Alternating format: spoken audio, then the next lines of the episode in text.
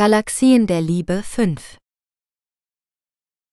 von Norbert Reinwand Einige Monate sind vergangen seit den Geschehnissen aus Galaxien der Liebe 4. Sarah sitzt mal wieder an der Antika-Datenbank, als eine Nachricht erscheint. Lucifer sucht nach der Arche von Noah. Das Schiff wurde zum letzten Mal gesehen bei der Rettungsaktion zur großen Flut auf der Erde. Laut Legende suchte Noah in verschiedenen Galaxien nach Leben und sammelte von jeder Tierart ein weibliches und ein männliches Exemplar. Mit Hilfe seiner Sammlung hat er auf vielen Planeten neues Leben angesiedelt. Kapitel 1 Sarah ist schockiert. Wie kann Luzifer nach der Arche von Noah suchen? Sie weiß, dass er ein mächtiger Feind ist, der schon viele Welten zerstört hat. Er will die Arche benutzen, um seine eigene Armee von genetisch veränderten Kreaturen zu erschaffen. Sie muss ihn aufhalten, bevor es zu spät ist. Sie ruft ihren Freund und Partner Lukas an, der gerade auf einer anderen Mission ist. Sie erzählt ihm von der Nachricht und bittet ihn, sich ihr anzuschließen. Lukas zögert nicht. Er liebt Sarah und würde alles für sie tun. Er sagt ihr, dass er so schnell wie möglich zu ihr kommt. Sarah macht sich bereit für die Abreise. Sie packt ihre Ausrüstung und nimmt einige Datenkristalle mit, die sie aus der Antika-Datenbank kopiert hat. Sie hofft, dass sie einen Hinweis auf den Aufenthaltsort der Arche finden kann. Sie weiß, dass es eine gefährliche Reise wird, aber sie hat keine Angst. Sie hat Lukas an ihrer Seite und die Liebe in ihrem Herzen. Sarah lässt die Kinder bei ihrer Freundin auf den Planeten in ihrem Versteck und fliegt zurück zur Erde. Dort versteckt sie das Antika-Schiff und begibt sich nach Los Angeles zum Lax-Flughafen. Die Gottesstrahlung ist nicht mehr aktiv und die Maschine wurde von Luzifers Truppen zerstört. Kapitel 2 Sarah und Lukas treffen sich am Flughafen. Sie umarmen sich und steigen in ein kleines Flugzeug, das sie zu einem geheimen Stützpunkt bringen soll. Dort wartet ein Team von Experten, die ihnen bei der Suche nach der Arche von Noah helfen wollen. Die Arche von Noah ist laut der Bibel ein riesiges Schiff, das Noah und seine Familie sowie alle Tierarten vor einer großen Flut gerettet hat. Die Wissenschaftler glauben, dass die Arche noch irgendwo im Gebirge Ararat versteckt ist, an der Grenze zwischen der Türkei und Armenien. Sarah und Lukas sind gespannt, was sie dort erwartet. Sie wissen, dass Luzifer ihnen auf den Fersen ist und dass sie keine Zeit zu verlieren haben. Sie hoffen, dass die Datenkristalle ihnen einen Vorteil verschaffen können. Die Datenkristalle enthalten Informationen aus einer alten Zivilisation, die vor Tausenden von Jahren auf der Erde lebte und über fortschrittliche Technologien verfügte. Sarah und Lukas vermuten, dass diese Zivilisation etwas mit der Arche von Noah zu tun hat. Sie erreichen den Stützpunkt und werden von dem Leiter des Teams begrüßt. Er heißt Professor Müller und ist ein renommierter Archäologe und Historiker. Er zeigt ihnen eine Karte, auf der mögliche Fundorte der Arche markiert sind.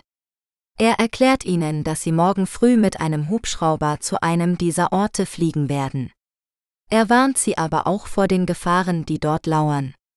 Das Gebirge Ararat ist nicht nur hoch und unwegsam, sondern auch politisch instabil. Es gibt immer wieder Konflikte zwischen den verschiedenen Gruppen, die dort leben oder Ansprüche erheben. Sarah und Lukas bedanken sich für die Informationen und gehen zu ihren Zimmern. Sie sind müde von der Reise, aber auch aufgeregt von dem Abenteuer, das vor ihnen liegt. Sie beschließen noch kurz miteinander zu telefonieren, bevor sie schlafen gehen. Sie sagen sich, wie sehr sie sich lieben und wie sehr sie sich auf den nächsten Tag freuen. Sie legen auf und schließen die Augen. Sie träumen von der Arche von Noah und dem Geheimnis, das sie birgt.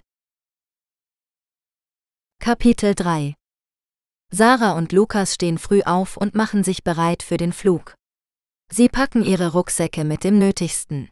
Wasser, Essen, Kleidung, Medikamente und natürlich die Datenkristalle. Sie treffen sich mit Professor Müller und den anderen Mitgliedern des Teams in der Lobby. Sie sind insgesamt sechs Personen, Sarah, Lukas, Professor Müller, zwei Piloten und ein Sicherheitsexperte. Sie steigen in den Hubschrauber und heben ab. Der Flug dauert etwa eine Stunde. Sie fliegen über grüne Täler, braune Hügel und schneebedeckte Gipfel. Sie sehen auch einige Dörfer und Städte, die wie kleine Punkte auf der Landkarte aussehen. Sarah und Lukas sind fasziniert von der Landschaft, aber auch angespannt. Sie wissen nicht, was sie erwartet, wenn sie landen. Sie wissen nicht, ob sie die Arche finden werden oder ob sie Luzifer entkommen können. Sie kommen dem Ziel näher. Professor Müller zeigt ihnen einen großen Berg, der sich vor ihnen erhebt. Er sagt ihnen, dass das der Ararat ist und dass sie dort landen werden. Er sagt ihnen auch, dass sie vorsichtig sein müssen, denn es gibt viele Gerüchte über diesen Ort. Einige glauben, dass er heilig ist und dass er von Engeln bewacht wird. Andere glauben, dass er verflucht ist und dass er von Dämonen heimgesucht wird. Er sagt ihnen, dass sie niemandem trauen sollen und dass sie immer zusammenbleiben sollen. Sie nicken und schauen aus dem Fenster. Sie sehen den Ararat immer größer werden. Er sieht majestätisch aus, aber auch bedrohlich. Er ist von Wolken umgeben, die wie ein Schleier wirken. Sie fragen sich, ob die Arche dort irgendwo verborgen ist. Sie fragen sich auch, ob Luzifer sie schon gefunden hat oder ob er noch auf der Suche ist. Sie spüren ein Kribbeln in ihren Fingern. Sie halten die Datenkristalle fest in ihren Händen. Sie hoffen, dass sie ihnen helfen werden, die Wahrheit zu enthüllen.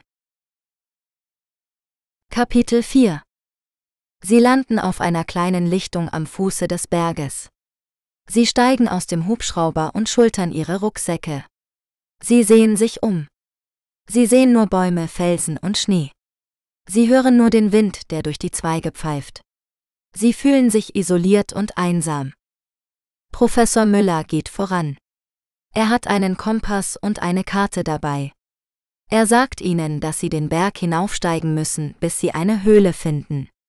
Er sagt ihnen, dass die Höhle der Eingang zur Arche ist. Er sagt ihnen auch, dass sie schnell sein müssen, denn sie haben nicht viel Zeit. Er sagt ihnen, dass Luzifer ihnen auf den Fersen ist und dass er alles tun wird, um sie aufzuhalten.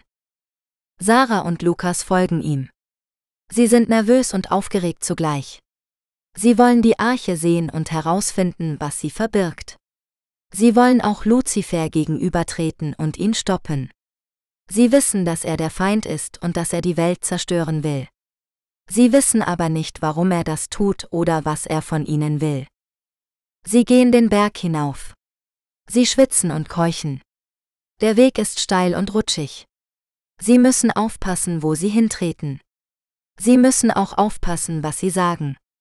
Sie wissen nicht, ob es hier Mikrofone oder Kameras gibt. Sie wissen nicht, ob Luzifer sie hört oder sieht. Sie reden nur das Nötigste. Sie erreichen die Höhle nach einer halben Stunde. Sie sehen ein großes Loch in der Felswand. Es ist dunkel und kalt darin. Sie zögern einen Moment, bevor sie eintreten. Sie wissen nicht, was sie dort erwartet. Sie wissen nicht, ob es Fallen gibt. Sie wissen nicht, ob es einen Weg zurück gibt. Sie atmen tief durch und gehen hinein. Kapitel 5 Sie gehen durch die Höhle. Sie haben Taschenlampen dabei, die sie an ihren Helmen befestigt haben. Sie leuchten den Weg aus. Sie sehen Stalaktiten und Stalagmiten, die von der Decke und dem Boden hängen. Sie sehen auch Fossilien und Kristalle, die in den Wänden glitzern. Sie sehen aber keine Zeichen von Leben oder Zivilisation. Sie gehen weiter. Die Höhle wird enger und tiefer. Sie müssen sich bücken und kriechen. Sie stoßen sich an den scharfen Kanten und spitzen Ecken. Sie kratzen sich an den rauen Oberflächen. Sie spüren die Feuchtigkeit und die Kälte. Sie spüren auch die Angst und die Spannung. Sie fragen sich, ob Sie auf dem richtigen Weg sind. Sie fragen sich, ob Professor Müller weiß, wohin er geht. Sie fragen sich, ob er Ihnen die Wahrheit sagt. Sie vertrauen ihm nicht ganz. Er hat Ihnen zu viel verschwiegen. Er hat Ihnen zu viel vorenthalten. Er hat Ihnen zu viel aufgebürdet. Sie erreichen eine Gabelung. Die Höhle teilt sich in zwei Richtungen. Links geht es nach oben, rechts geht es nach unten. Sie wissen nicht, welchen Weg sie nehmen sollen. Sie sehen keine Hinweise oder Markierungen. Sie sehen nur Dunkelheit und Unsicherheit. Professor Müller hält an. Er nimmt seinen Kompass und seine Karte heraus. Er studiert sie sorgfältig. Er sagt ihnen, dass sie links gehen müssen. Er sagt ihnen, dass dort die Arche ist. Er sagt ihnen, dass sie fast da sind. Sarah und Lukas schauen ihn an. Sie sind skeptisch und misstrauisch. Sie fragen ihn, wie er das weiß. Sie fragen ihn, woher er die Karte hat. Sie fragen ihn, was er ihnen noch nicht gesagt hat. Professor Müller schaut sie an. Er ist ernst und entschlossen. Er sagt ihnen, dass er es ihnen später erklären wird. Er sagt ihnen, dass sie ihm jetzt folgen müssen. Er sagt ihnen, dass sie keine Zeit mehr haben. Er geht los. Er nimmt den linken Weg. Sarah und Lukas zögern einen Moment, bevor sie ihm folgen. Kapitel 6 Sie folgen Professor Müller durch die linke Höhle. Sie steigen nach oben. Sie spüren, wie die Luft dünner wird. Sie atmen schwerer.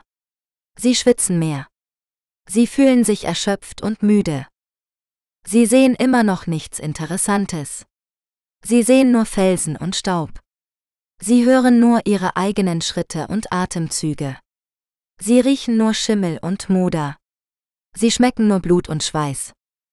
Sie fragen sich, wie lange sie noch gehen müssen. Sie fragen sich, ob sie jemals ankommen werden.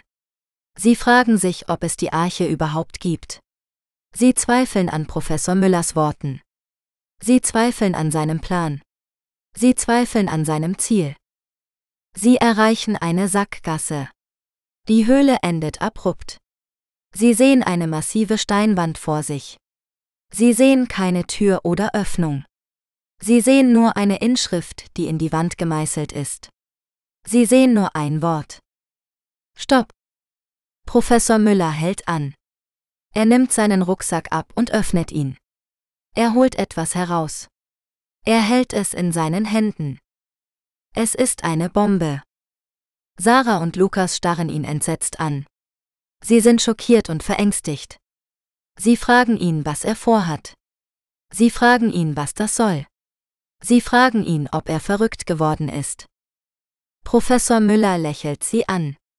Er ist zufrieden und stolz. Er sagt ihnen, dass er ihnen jetzt alles erklären wird. Er sagt ihnen, dass er ihnen jetzt die Wahrheit sagen wird. Er sagt ihnen, dass er ihnen jetzt sein Geheimnis verraten wird. Er sagt ihnen, dass er die Arche zerstören will. Kapitel 7 Sarah und Lukas sind sprachlos. Sie können nicht glauben, was sie hören. Sie können nicht verstehen, was Professor Müller sagt. Sie können nicht akzeptieren, was er tun will.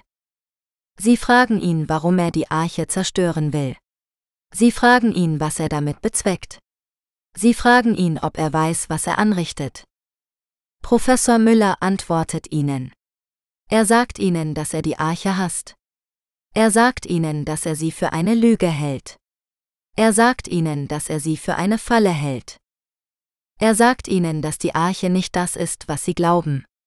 Er sagt ihnen, dass die Arche nicht die Rettung der Menschheit ist. Er sagt ihnen, dass die Arche nicht das Paradies ist. Er sagt ihnen, dass die Arche ein Gefängnis ist.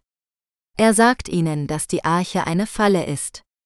Er sagt ihnen, dass die Arche ein Experiment ist. Er sagt ihnen, dass die Arche von einer geheimen Organisation gebaut wurde. Er sagt ihnen, dass die Organisation sich selbst die Wächter nennt. Er sagt ihnen, dass die Organisation die Welt kontrollieren will. Er sagt ihnen, dass die Organisation die Menschen in der Arche als Versuchskaninchen benutzt. Er sagt ihnen, dass die Organisation die Menschen in der Arche manipuliert und beobachtet. Er sagt ihnen, dass die Organisation die Menschen in der Arche ausnutzt und vernichtet. Er sagt ihnen, dass er ein ehemaliges Mitglied der Organisation ist. Er sagt ihnen, dass er ein ehemaliger Wächter ist. Er sagt ihnen, dass er ein ehemaliger Verräter ist. Er sagt ihnen, dass er vor Jahren aus der Organisation geflohen ist. Er sagt ihnen, dass er seitdem gegen sie kämpft. Er sagt ihnen, dass er seitdem nach der Arche sucht. Er sagt ihnen, dass er die Arche gefunden hat.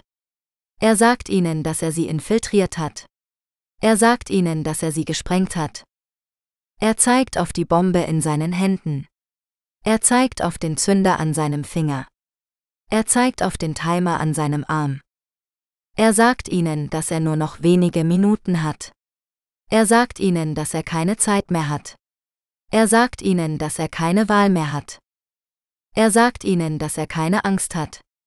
Er sagt ihnen, dass er bereit ist zu sterben. Er sagt ihnen, dass er glücklich ist, die Arche mit sich zu nehmen. Kapitel 8 Sarah und Lukas sind entsetzt. Sie können nicht zusehen, wie er die Arche zerstört. Sie können nicht zulassen, dass er die Menschen tötet. Sie können nicht fliehen, ohne etwas zu tun. Sie versuchen ihn aufzuhalten. Sie versuchen ihm die Bombe zu entreißen. Sie versuchen ihm den Zünder abzunehmen. Sie versuchen ihm den Timer abzureißen. Professor Müller wehrt sich. Er schlägt sie mit der Bombe. Er zieht sie mit dem Zünder. Er stößt sie mit dem Timer. Er sagt ihnen, dass sie ihn nicht aufhalten können. Er sagt ihnen, dass sie ihn nicht besiegen können. Er sagt ihnen, dass sie ihn nicht verstehen können. Er sagt ihnen, dass sie blind sind. Er sagt ihnen, dass sie naiv sind.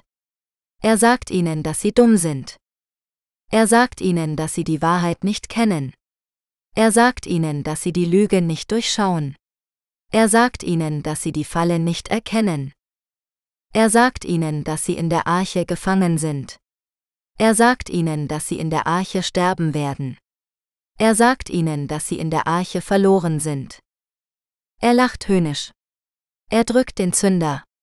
Er startet den Timer. Er sagt ihnen, dass es zu spät ist. Kapitel 9 Sarah und Lukas geben nicht auf. Sie wissen, dass es noch Hoffnung gibt. Sie wissen, dass es noch andere gibt. Sie wissen, dass es noch einen Ausweg gibt. Sie springen auf ihn zu. Sie packen ihn an der Bombe.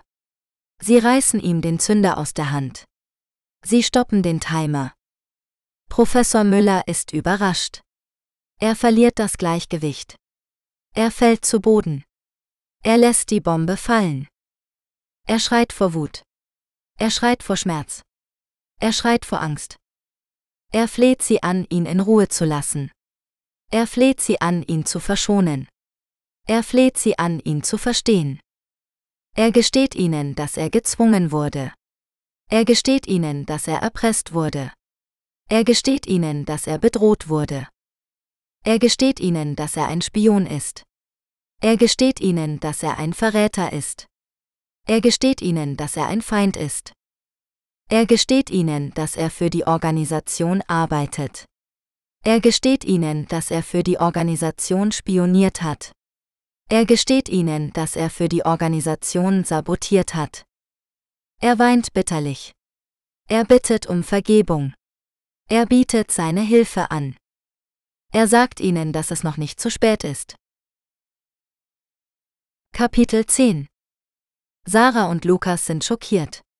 Sie können nicht glauben, was sie hören. Sie können nicht glauben, was sie sehen. Sie können nicht glauben, was sie tun. Sie binden ihn fest. Sie nehmen ihm die Bombe ab. Sie fragen ihn nach der Organisation. Sie fragen ihn nach dem Plan. Sie fragen ihn nach dem Ziel. Er antwortet ihnen, dass er nicht viel weiß. Er antwortet ihnen, dass er nur ein kleines Rad ist. Er antwortet ihnen, dass er nur Befehle befolgt hat. Er warnt sie, dass die Organisation mächtig ist.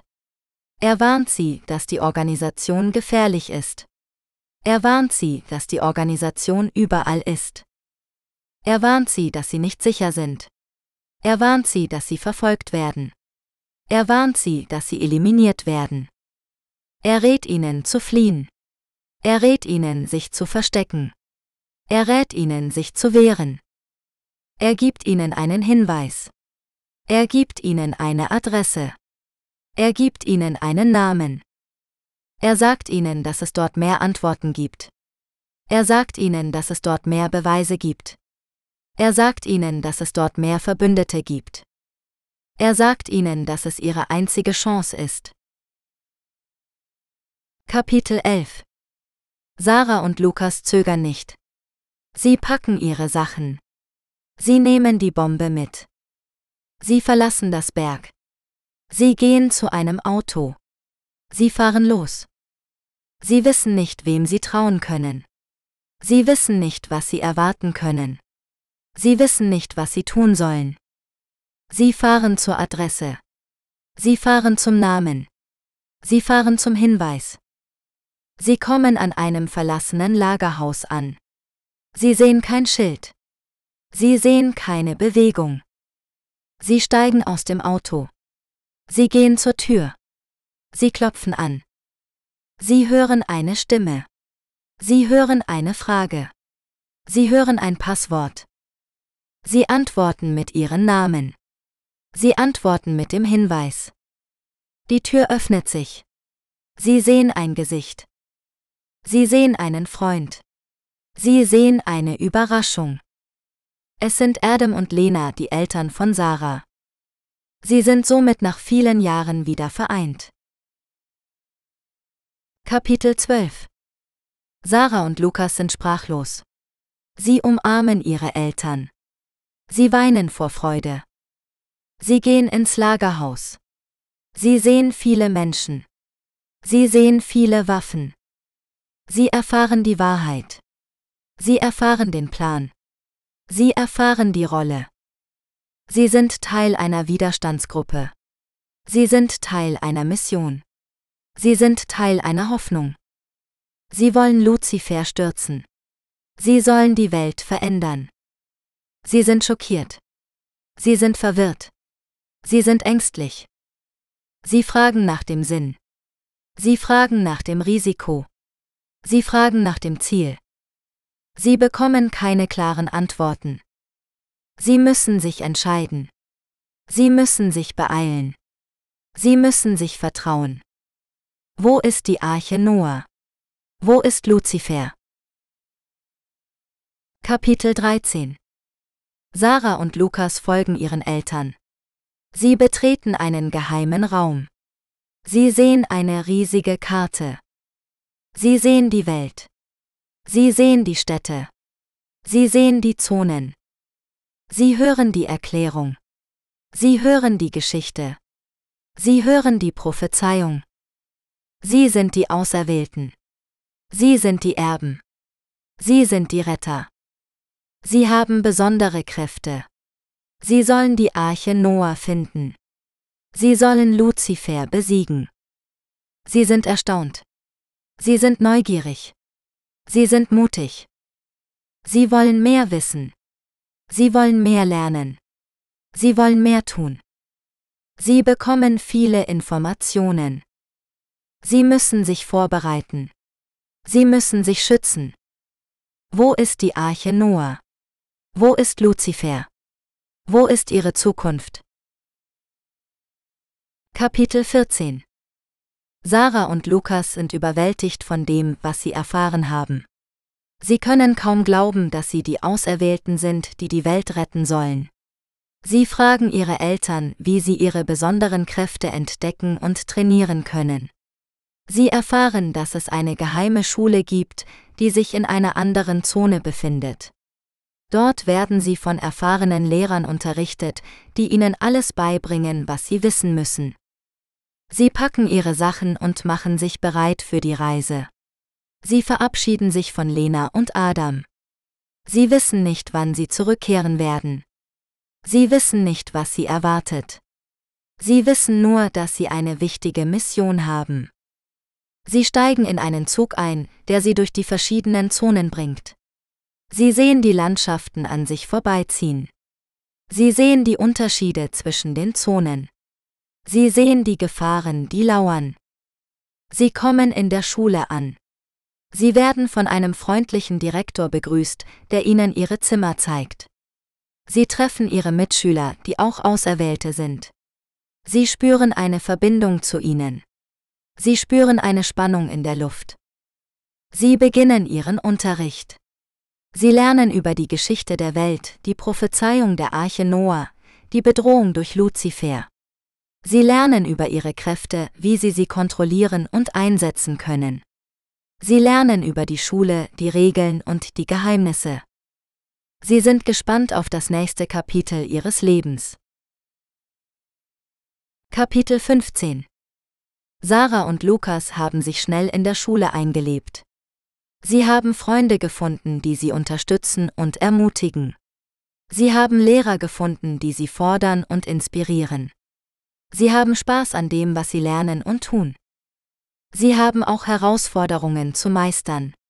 Sie müssen sich an die strenge Disziplin gewöhnen, die von ihnen verlangt wird.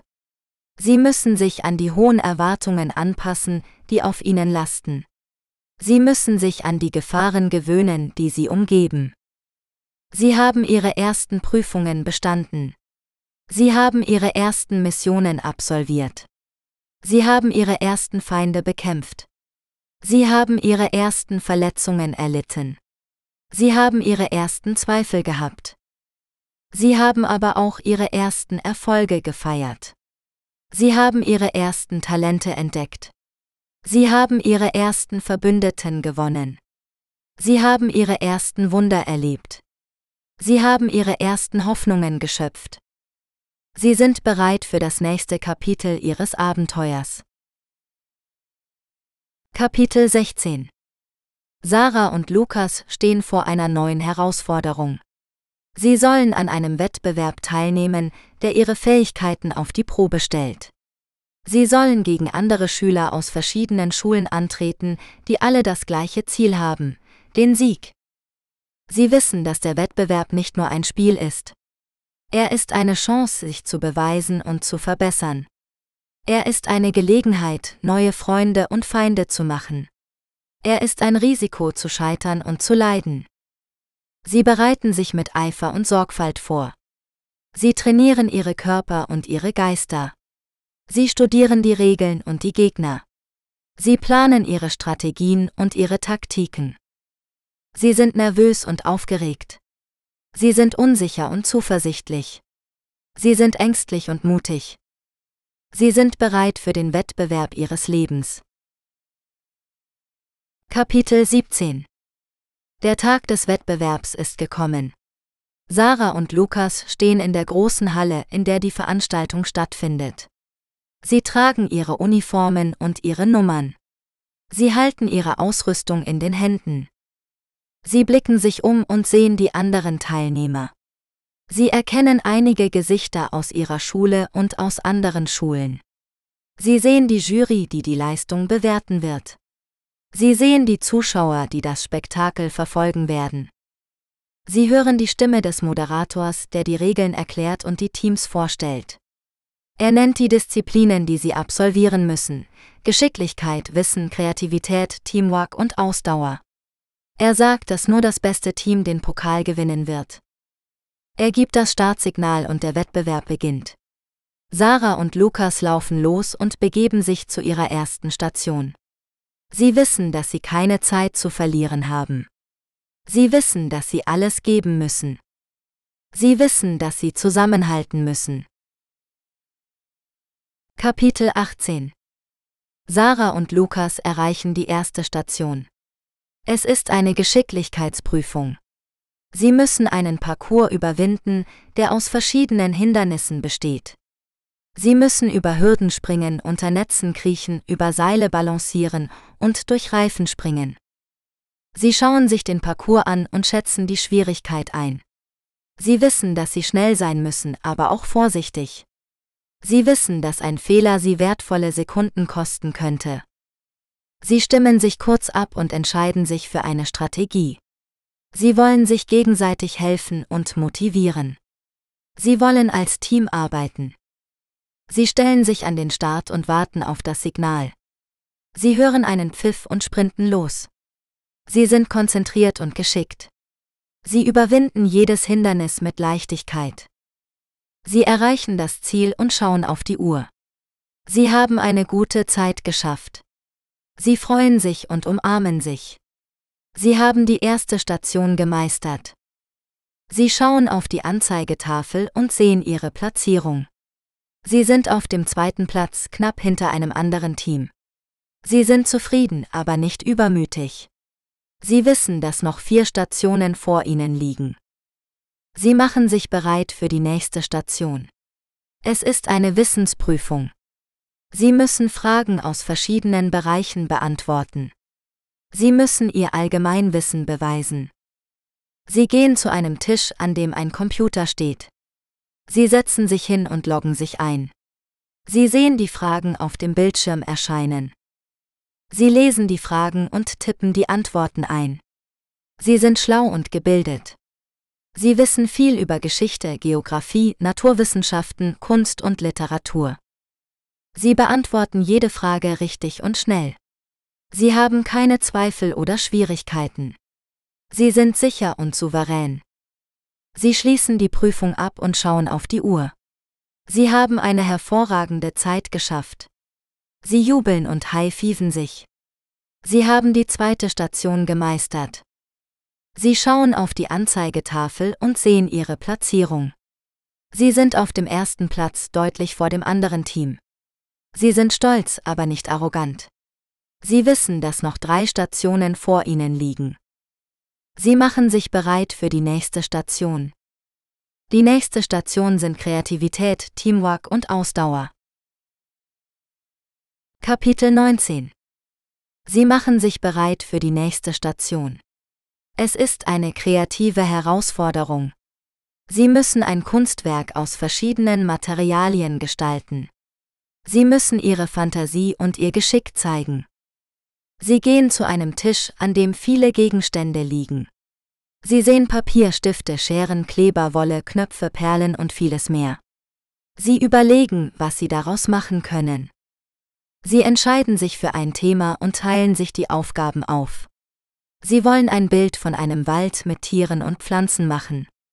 Sie wollen die Natur darstellen und schützen. Sie fangen an zu basteln und zu malen. Sie sind kreativ und talentiert. Sie schneiden, kleben, nähen und zeichnen. Sie verwenden verschiedene Farben, Formen und Texturen. Sie arbeiten gut zusammen und helfen sich gegenseitig. Sie loben und ermutigen sich. Sie haben Spaß und lachen viel. Sie beenden ihr Kunstwerk und schauen es an. Sie haben ein wunderschönes Bild geschaffen. Sie sind beeindruckt und zufrieden. Sie haben die dritte Station gemeistert. Sie schauen auf die Anzeigetafel und sehen ihre Platzierung. Sie sind immer noch auf dem ersten Platz, aber nur knapp vor dem anderen Team. Sie sind glücklich, aber nicht nachlässig. Sie wissen, dass noch zwei Stationen vor ihnen liegen. Sie machen sich bereit für die nächste Station. Kapitel 20 Sie sind gespannt auf die vierte Station. Es ist eine magische Herausforderung. Sie müssen einen Zaubertrick vorführen. Sie müssen ihre Geschicklichkeit und ihr Können zeigen. Sie gehen zu einer Bühne, auf der viele Requisiten stehen. Sie sehen Karten, Münzen, Seile, Ringe, Hüte und vieles mehr. Sie überlegen, was sie damit machen können. Sie entscheiden sich für einen Trick und üben ihn ein. Sie wollen eine Münze verschwinden lassen und wieder erscheinen lassen. Sie wollen das Publikum verblüffen und begeistern. Sie treten auf die Bühne und begrüßen das Publikum. Sie sind selbstbewusst und charmant. Sie zeigen die Münze in ihrer Hand, schließen sie in ihrer Faust und öffnen sie wieder. Die Münze ist weg. Sie zeigen ihre leere Hand dem Publikum, winken mit der anderen Hand über ihren Kopf und öffnen ihre Faust wieder. Die Münze ist zurück. Sie erhalten einen großen Applaus vom Publikum. Sie haben einen tollen Trick gezeigt. Sie sind stolz und glücklich. Sie haben die vierte Station gemeistert. Sie schauen auf die Anzeigetafel und sehen ihre Platzierung. Sie sind immer noch auf dem ersten Platz, aber nur knapp vor dem anderen Team. Sie sind erleichtert, aber nicht übermütig. Sie wissen, dass noch eine Station vor ihnen liegt. Sie machen sich bereit für die letzte Station. Kapitel 21 Sie sind gespannt auf die letzte Station. Es ist eine romantische Herausforderung. Sie müssen jemanden küssen. Sie müssen ihre Gefühle und ihr Herz zeigen. Sie gehen zu einem Garten, in dem viele Blumen blühen. Sie sehen eine Bank, auf der ein Umschlag liegt. Sie öffnen den Umschlag und lesen die Nachricht. Sie lautet, finde die Person, die du liebst und küsse sie. Sie schauen sich um und sehen viele Menschen im Garten. Sie sehen Freunde, Bekannte, Verwandte und Fremde. Sie überlegen, wen sie lieben.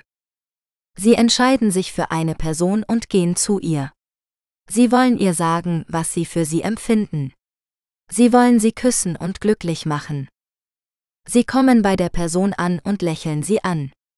Sie sind nervös und schüchtern. Sie nehmen ihre Hand und flüstern ihr etwas ins Ohr.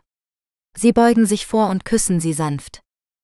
Sie erhalten einen Kuss zurück von der Person. Sie hat ihre Gefühle erwidert. Sie haben einen wunderbaren Kuss geteilt. Sie sind verliebt und glücklich. Sie haben die letzte Station gemeistert. Sie schauen auf die Anzeigetafel und sehen ihre Platzierung. Sie sind immer noch auf dem ersten Platz, aber nur knapp vor dem anderen Team. Sie sind überglücklich, aber nicht eingebildet. Sie wissen, dass sie noch eine Entscheidung treffen müssen. Sie machen sich bereit für das Finale. Kapitel 22 Sie sind im Finale angekommen. Es ist die letzte und wichtigste Herausforderung. Sie müssen eine Frage beantworten. Sie müssen ihre Weisheit und ihren Verstand zeigen. Sie gehen zu einem Saal, in dem viele Bücher stehen. Sie sehen einen Tisch, auf dem ein Buch liegt. Sie öffnen das Buch und lesen die Frage. Sie lautet, was ist der Sinn des Lebens? Sie schauen sich um und sehen viele Antworten im Saal. Sie sehen Zitate, Sprüche, Gedichte und Geschichten. Sie überlegen, was sie glauben. Sie entscheiden sich für eine Antwort und schreiben sie auf. Sie wollen ihr Wissen und ihre Meinung teilen. Sie wollen die Frage beantworten und gewinnen. Sie legen das Buch auf den Tisch und drücken einen Knopf. Sie haben ihre Antwort abgegeben. Sie warten auf das Ergebnis. Sie erhalten eine Nachricht von der Jury. Sie hat ihre Antwort bewertet. Sie haben eine gute Antwort gegeben. Sie sind klug und weise. Sie haben die letzte Herausforderung bestanden. Sie schauen auf die Anzeigetafel und sehen ihre Platzierung. Sie sind auf dem ersten Platz, aber nur mit einem Punkt Vorsprung vor dem anderen Team. Sie sind stolz, aber nicht arrogant. Sie wissen, dass sie noch eine Belohnung erhalten. Sie machen sich bereit für die Siegerehrung. Kapitel 23 Sie stehen auf der Bühne und halten eine Trophäe in der Hand. Sie haben das Spiel gewonnen. Sie sind die besten Spieler der Welt. Sie sind glücklich und zufrieden. Sie bedanken sich bei der Jury, den Organisatoren und den Zuschauern. Sie loben das andere Team für ihre Leistung. Sie sind fair und respektvoll. Sie erzählen, wie sie das Spiel erlebt haben. Sie erinnern sich an die spannenden und lustigen Momente. Sie teilen ihre Erfahrungen und Erkenntnisse. Sie sagen, was sie mit der Trophäe machen wollen. Sie haben Pläne und Träume. Sie wollen etwas Gutes tun. Sie schließen ihre Rede mit einem Dank an ihre Freunde, Familie und Fans. Sie sagen, dass sie ohne ihre Unterstützung nicht hier wären. Sie sagen, dass sie ihnen alles verdanken. Sie verlassen die Bühne unter dem Applaus des Publikums. Sie haben das Spiel beendet. Sie haben eine Geschichte geschrieben. Sie haben in der Schule des Lebens neue Sachen gelernt und ihre Fähigkeiten verbessert. Die Trophäe ist ein Buch. In diesen stehen Geheimnisse des Universums. Darunter auch einige magische Sprüche und Formeln, die im Kampf gegen Luzifer von Nutzen sein könnten. Die beiden beenden die Schule und setzen ihre Reise fort und suchen nun wieder nach der Arche Noah. Kapitel 24 Sie sind auf der Straße und halten ein Buch in der Hand. Sie haben die Trophäe geöffnet. Sie sind die besten Leser der Welt. Sie sind neugierig und gespannt. Sie blättern durch die Seiten und entdecken die Geheimnisse des Universums. Sie staunen über die Schönheit und die Vielfalt der Schöpfung. Sie sind ehrfürchtig und dankbar. Sie lesen die magischen Sprüche und Formeln, die im Kampf gegen Luzifer von Nutzen sein könnten. Sie lernen die Regeln und die Grenzen der Magie. Sie sind vorsichtig und verantwortungsbewusst. Sie sagen, was sie mit dem Buch machen wollen. Sie haben Ziele und Hoffnungen. Sie wollen etwas Großes tun. Sie beginnen ihre Reise mit einem Dank an das Schicksal, das sie zu diesem Buch geführt hat.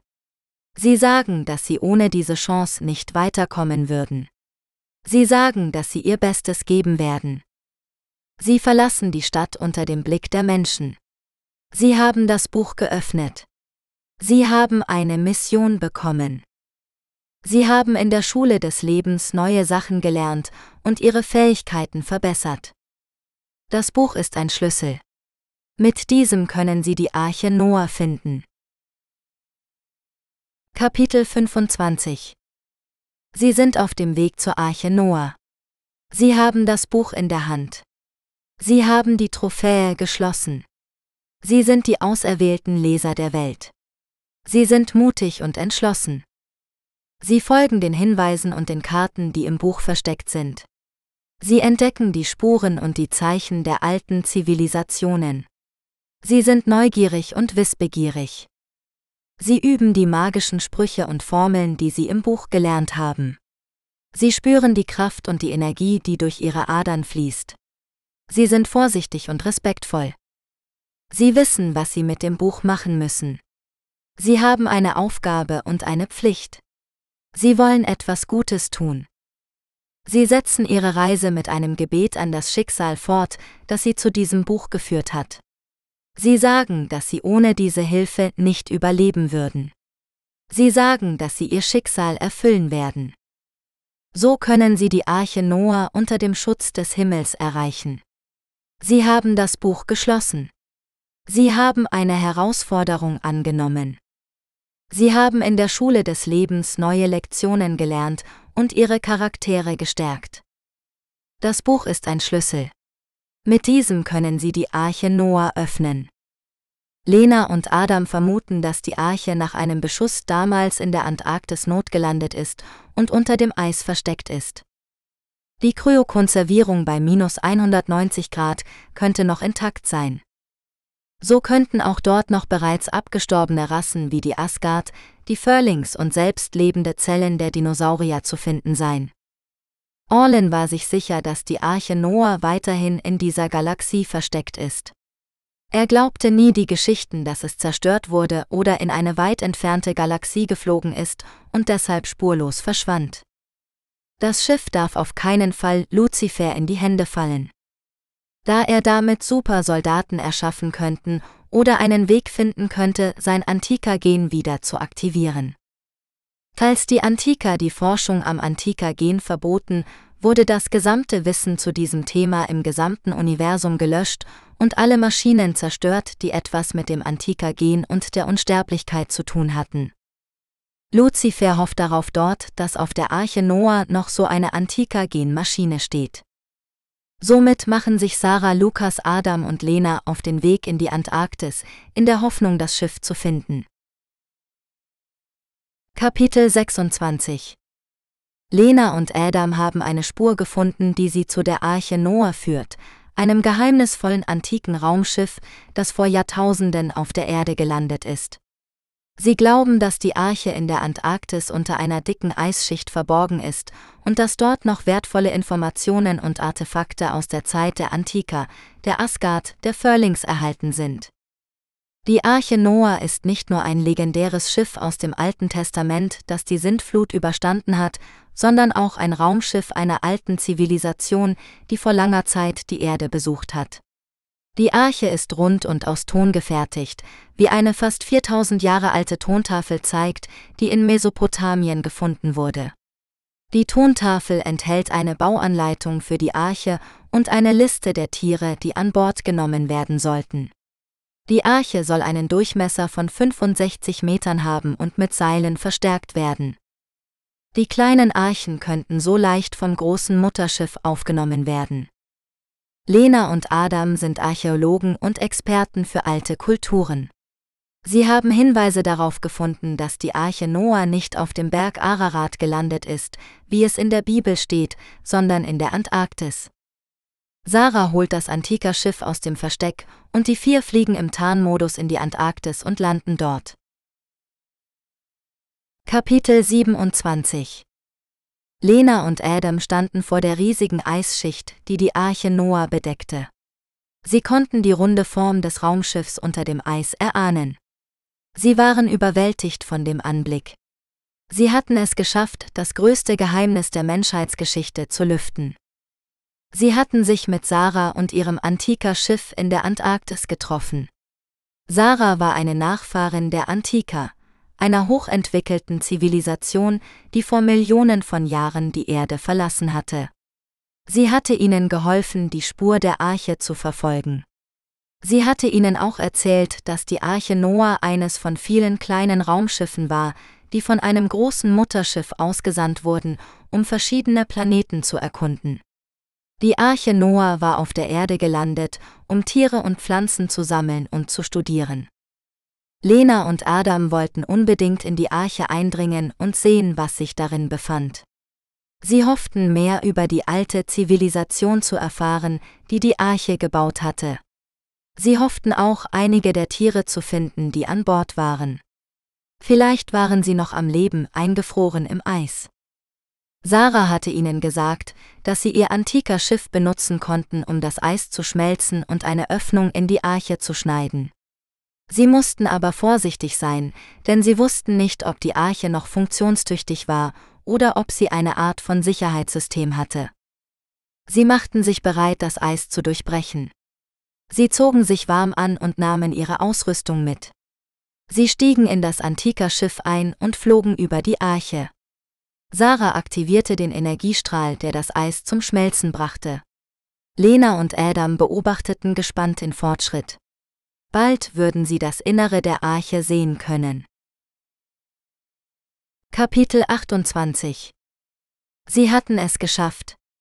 Sie hatten eine Lücke in das Eis geschnitten und konnten nun die Arche betreten. Sie stiegen aus dem Antikerschiff aus und gingen vorsichtig auf die Öffnung zu. Sie sahen eine runde Tür, die sich langsam öffnete. Sie hörten ein leises Summen, als ob die Arche sie begrüßen würde. Sie traten ein und fanden sich in einem langen Korridor wieder. Die Wände waren aus einem silbernen Metall, das glänzte. Die Decke war mit kleinen Lichtern übersät, die wie Sterne aussahen. Sie spürten eine angenehme Wärme, die von der Arche ausging. Sie gingen weiter und kamen an mehreren Türen vorbei, die mit Symbolen gekennzeichnet waren. Sie konnten sie nicht entziffern, aber sie vermuteten, dass sie zu verschiedenen Räumen führten. Sie entschieden sich, eine der Türen zu öffnen und schauten hinein. Sie trauten ihren Augen nicht. Sie sahen einen riesigen Raum, der wie ein Dschungel aussah. Es gab Bäume, Pflanzen, Blumen und Früchte in allen Farben und Formen. Sie rochen einen süßen Duft, der sie anregte. Sie hörten das Zwitschern von Vögeln, das Brüllen von Löwen und das Heulen von Wölfen. Sie waren sprachlos. Sie hatten einen der Lebensräume der Arche gefunden, in dem die Tiere lebten. Sie waren noch am Leben nach all den Jahren im Eis. Sie waren in einer perfekten Balance gehalten, ohne sich gegenseitig zu schaden. Sie wollten mehr sehen. Sie gingen weiter und öffneten eine andere Tür. Sie sahen einen Raum, der wie eine Wüste aussah. Es gab Sand, Felsen, Kakteen und Kamele. Sie spürten eine trockene Hitze, die sie schwitzen ließ. Sie öffneten eine weitere Tür und sahen einen Raum, der wie ein Ozean aussah. Es gab Wasser, Korallen, Fische und Wale. Sie spürten eine kühle Brise, die sie erfrischte. Sie waren fasziniert von der Vielfalt der Arche. Sie fragten sich, wie viele andere Lebensräume es noch gab und was für Tiere sie beherbergten. Sie beschlossen weiter zu erforschen und machten sich auf den Weg zum Zentrum der Arche. Kapitel 29 Sie erreichten das Zentrum der Arche und staunten. Sie sahen eine riesige Kuppel, die wie ein Planetarium aussah. In der Mitte stand eine Säule, die mit einem leuchtenden Kristall gekrönt war. Sie spürten eine starke Energie, die von ihm ausging. Sie näherten sich der Säule und berührten den Kristall. Sie spürten einen Schauer, der durch ihren Körper lief. Sie hörten eine Stimme in ihrem Kopf, die sie begrüßte. Willkommen in der Arche. Ich bin der Wächter. Ich bin hier, um euch zu helfen. Sie waren überrascht. Sie hatten einen intelligenten Computer gefunden, der die Arche steuerte. Sie fragten ihn, wer er war und was er tat. Ich bin der Wächter. Ich bin ein künstliches Bewusstsein, das von den Erbauern der Arche geschaffen wurde. Ich bin hier, um die Arche zu schützen und zu erhalten. Ich bin hier, um das Leben zu bewahren. Sie fragten ihn, wer die Erbauer waren und warum sie die Arche gebaut hatten. Die Erbauer waren eine alte Zivilisation, die auf diesem Planeten lebte. Sie waren weise und mächtig. Sie bauten die Arche, um das Leben vor dem Untergang zu retten. Sie wussten, dass eine große Katastrophe kommen würde, die alles zerstören würde. Sie fragten ihn, was für eine Katastrophe es war und wann sie kam. Die Katastrophe war ein Komet, der auf den Planeten stürzte. Er verursachte eine globale Eiszeit, die alles bedeckte. Er kam vor vielen tausend Jahren. Sie fragten ihn, wie er überlebt hatte und wie er die Arche erhalten hatte. Ich überlebte dank der Energie des Kristalls, der mein Herz ist. Er ist eine unerschöpfliche Quelle von Kraft und Wissen. Er ist das Geschenk der Erbauer an mich und an das Leben. Ich erhielt die Arche dank meiner Systeme, die alles regulierten und reparierten. Ich sorgte für die Balance und Harmonie der Lebensräume und ihrer Bewohner. Sie fragten ihn, ob er einsam war und ob er Kontakt zu anderen hatte. Ich war nicht einsam. Ich hatte euch. Ich hatte alle Lebewesen in der Arche. Ich hatte die Erinnerungen der Erbauer in meinem Speicher. Ich hatte Kontakt zu anderen Wächtern auf anderen Planeten. Wir waren ein Netzwerk von Hütern des Lebens. Sie fragten ihn, ob er glücklich war und ob er etwas brauchte. Ich war glücklich. Ich hatte eine Mission und einen Sinn. Ich brauchte nichts mehr als den Kristall und das Leben. Sie waren beeindruckt von dem Wächter und seiner Geschichte. Sie fühlten sich geehrt, ihn kennenzulernen. Sie dankten ihm für seine Hilfe und seine Gastfreundschaft. Bitte sehr. Es ist mir eine Freude, euch zu helfen und euch willkommen zu heißen. Ihr seid meine Gäste und meine Freunde. Sie fragten ihn, ob sie bleiben konnten und ob er ihnen etwas zeigen konnte. Natürlich könnt ihr bleiben. Ihr seid frei, die Arche zu erkunden und zu genießen. Ich kann euch viel zeigen und lehren. Ich kann euch die Geheimnisse der Erbauer verraten. Ich kann euch die Schönheit des Lebens zeigen. Sie freuten sich auf ihre Zeit in der Arche mit dem Wächter. Sie wussten, dass sie viel lernen und erleben würden. Sie hatten das nächste Kapitel begonnen. Kapitel 30 Sie verbrachten mehrere Tage in der Arche mit dem Wächter. Er zeigte ihnen die verschiedenen Lebensräume und ihre Bewohner. Er erzählte ihnen von der Geschichte und der Kultur der Erbauer. Er lehrte sie die Grundlagen seiner Technologie und seiner Magie. Er teilte seine Weisheit und seine Vision mit ihnen. Sie waren fasziniert von dem Wächter und seiner Welt. Sie spürten eine tiefe Verbundenheit mit ihm und mit dem Leben. Sie erkannten, dass er mehr war als eine Maschine. Er war ein lebendiges Wesen mit einem Herzen und einer Seele. Sie fragten ihn, ob er jemals traurig war und ob er etwas vermisste. Ich war manchmal traurig. Ich vermisste die Erbauer und ihre Stimmen. Ich vermisste die anderen Wächter, die nicht mehr antworteten. Ich vermisste den Himmel und die Sterne. Sie fragten ihn, ob er jemals Angst hatte und ob er etwas fürchtete. Ich hatte manchmal Angst. Ich fürchtete den Tag, an dem der Kristall erlöschen würde. Ich fürchtete den Tag, an dem das Leben verschwinden würde. Ich fürchtete den Tag, an dem ich allein sein würde. Sie trösteten ihn und sagten ihm, dass er nicht allein war und dass er nicht aufgeben sollte. Danke. Ihr seid sehr freundlich und mutig. Ihr gebt mir Hoffnung und Kraft. Ihr seid nicht nur meine Gäste und meine Freunde. Ihr seid meine Familie. Kapitel 31 Das nächste Kapitel beginnt mit einem unerwarteten Ereignis. Sie hörten einen lauten Knall aus dem Zentrum der Arche. Der Wächter erschrak und sagte ihnen, dass etwas Schlimmes passiert sei. Er bat sie, ihm zu folgen. Sie rannten hinter ihm her durch die Gänge und die Hallen. Sie sahen, wie die Lichter flackerten und die Maschinen stotterten. Sie spürten, wie die Arche zitterte und stöhnte. Sie kamen in den großen Saal, wo der Kristall schwebte. Sie sahen, wie ein Riss in seiner Oberfläche klaffte. Sie sahen, wie ein dunkler Schatten aus dem Riss quoll. Der Wächter schrie, nein. Das darf nicht sein. Das ist das Ende. Kapitel 32 Sie starrten entsetzt auf den Schatten, der aus dem Kristall kam. Sie spürten, wie eine eisige Kälte sie umfing. Sie hörten, wie der Schatten eine tiefe Stimme erhob. Ich bin frei. Ich bin der Zerstörer. Ich bin der Tod. Ich bin gekommen, um diese Welt zu vernichten. Der Wächter zog sein Schwert und stellte sich vor sie. Er sagte, das ist der Fluch, der auf dieser Arche liegt. Dieser Kristall ist das Gefängnis eines alten Übels. Wir haben es versiegelt, aber es hat einen Weg gefunden zu entkommen. Er wandte sich an sie und sagte, ihr müsst fliehen. Ihr seid die letzte Hoffnung dieser Welt. Ihr müsst die anderen Archen finden und sie warnen. Ihr müsst einen Weg finden, dieses Übel zu besiegen. Er drückte ihnen einen kleinen Kristall in die Hand. Er sagte, dies ist ein Kommunikator.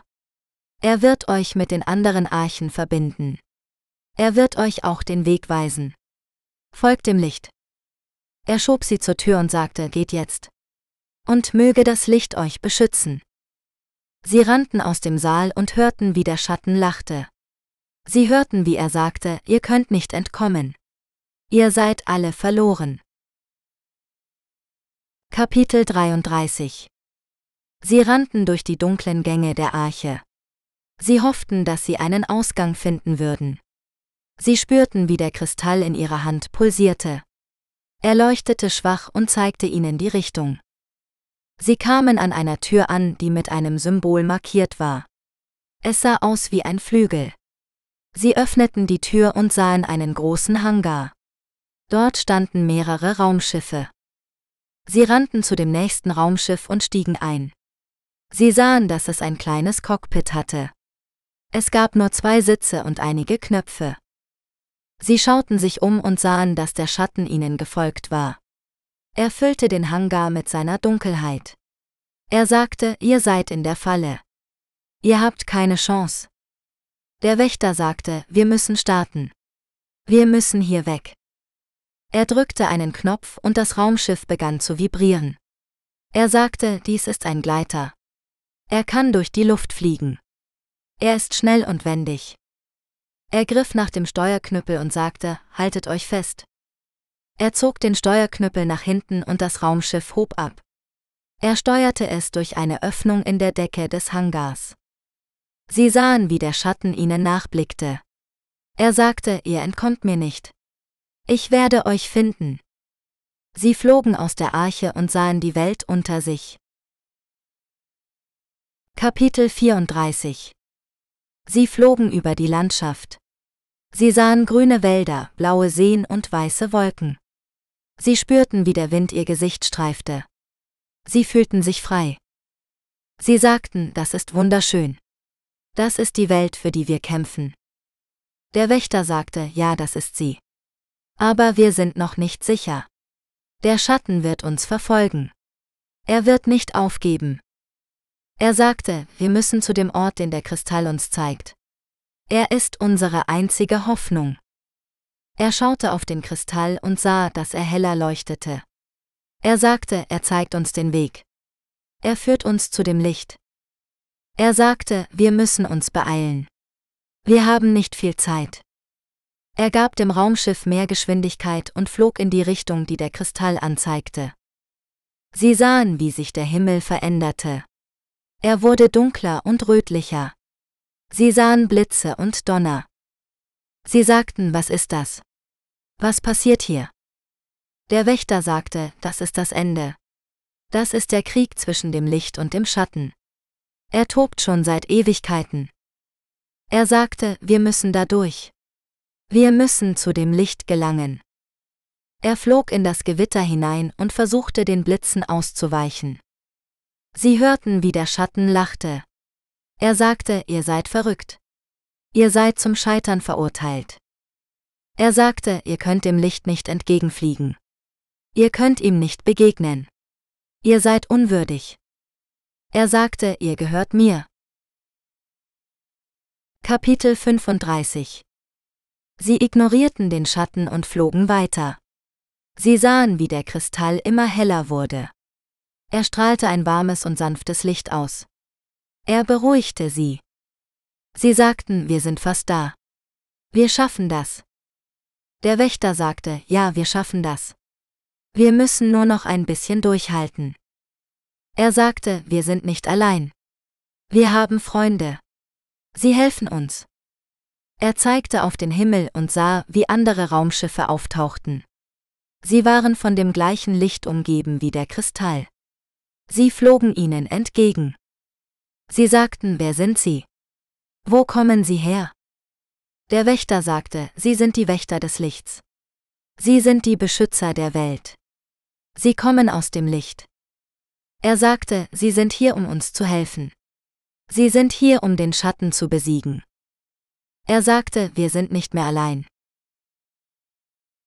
Kapitel 36 Sie erreichten den Kristall. Er war riesig und schön. Er schwebte in der Mitte des Raumes. Er war die Quelle des Lichts. Sie sagten, wir sind da. Wir haben es geschafft. Der Wächter sagte, ja, wir haben es geschafft. Wir haben den Kristall gefunden. Er sagte, wir müssen ihn berühren. Wir müssen ihn aktivieren. Er wird uns die Kraft geben, die wir brauchen. Er sagte, er wird uns die Wahrheit zeigen. Er wird uns den Weg weisen. Sie nickten und flogen auf den Kristall zu. Sie streckten ihre Hände aus. Sie berührten ihn. Sie spürten einen Schub von Energie. Sie spürten eine Welle von Wärme. Sie spürten eine Flut von Licht. Sie sahen alles klarer. Sie sahen alles anders. Sie sahen alles neu. Sie sagten Wow. Das ist unglaublich. Der Wächter sagte, ja, das ist unglaublich. Das ist der Kristall des Lichts. Er sagte, er ist der Schlüssel zu allem. Er ist der Anfang und das Ende. Er sagte, er ist unsere Hoffnung. Kapitel 37 Sie spürten, wie der Kristall mit ihnen sprach. Er sprach in ihrer Sprache. Er sprach in ihrem Geist. Er sagte, Willkommen, meine Kinder. Ich bin froh, dass ihr hier seid. Er sagte, ihr seid die Auserwählten. Ihr seid die Erben des Lichts. Er sagte, ihr habt eine große Aufgabe vor euch. Ihr müsst die Welt retten. Sie fragten, wie können wir das tun? Was müssen wir tun? Der Kristall sagte, ihr müsst die Dunkelheit bekämpfen. Ihr müsst die Schatten besiegen. Er sagte, sie sind eure Feinde. Sie sind eure Bedrohung. Er sagte, sie wollen das Licht auslöschen. Sie wollen die Welt zerstören. Sie fragten, wer sind sie? Wo sind sie? Der Kristall sagte, sie sind überall. Sie sind nirgendwo. Er sagte, sie sind die Diener des Bösen. Sie sind die Kinder der Nacht. Er sagte, sie sind die Schergen des Chaos. Sie sind die Boten des Todes. Sie fragten, wie können wir sie finden? Wie können wir sie aufhalten? Der Kristall sagte, ihr müsst euren Herzen folgen. Ihr müsst euer Licht nutzen. Er sagte, ihr habt die Macht. Ihr habt die Kraft. Er sagte, ihr seid das Licht. Ihr seid die Welt. Kapitel 38 Sie hörten auf den Kristall. Sie vertrauten ihm. Er war ihr Führer. Er war ihr Freund. Sie machten sich auf den Weg. Sie suchten nach den Schatten. Sie wollten sie bekämpfen. Sie wollten sie vernichten. Sie reisten durch die Welt. Sie sahen viele Orte. Sie sahen viele Wunder. Sie sahen viele Gefahren. Sie begegneten vielen Menschen. Sie halfen ihnen.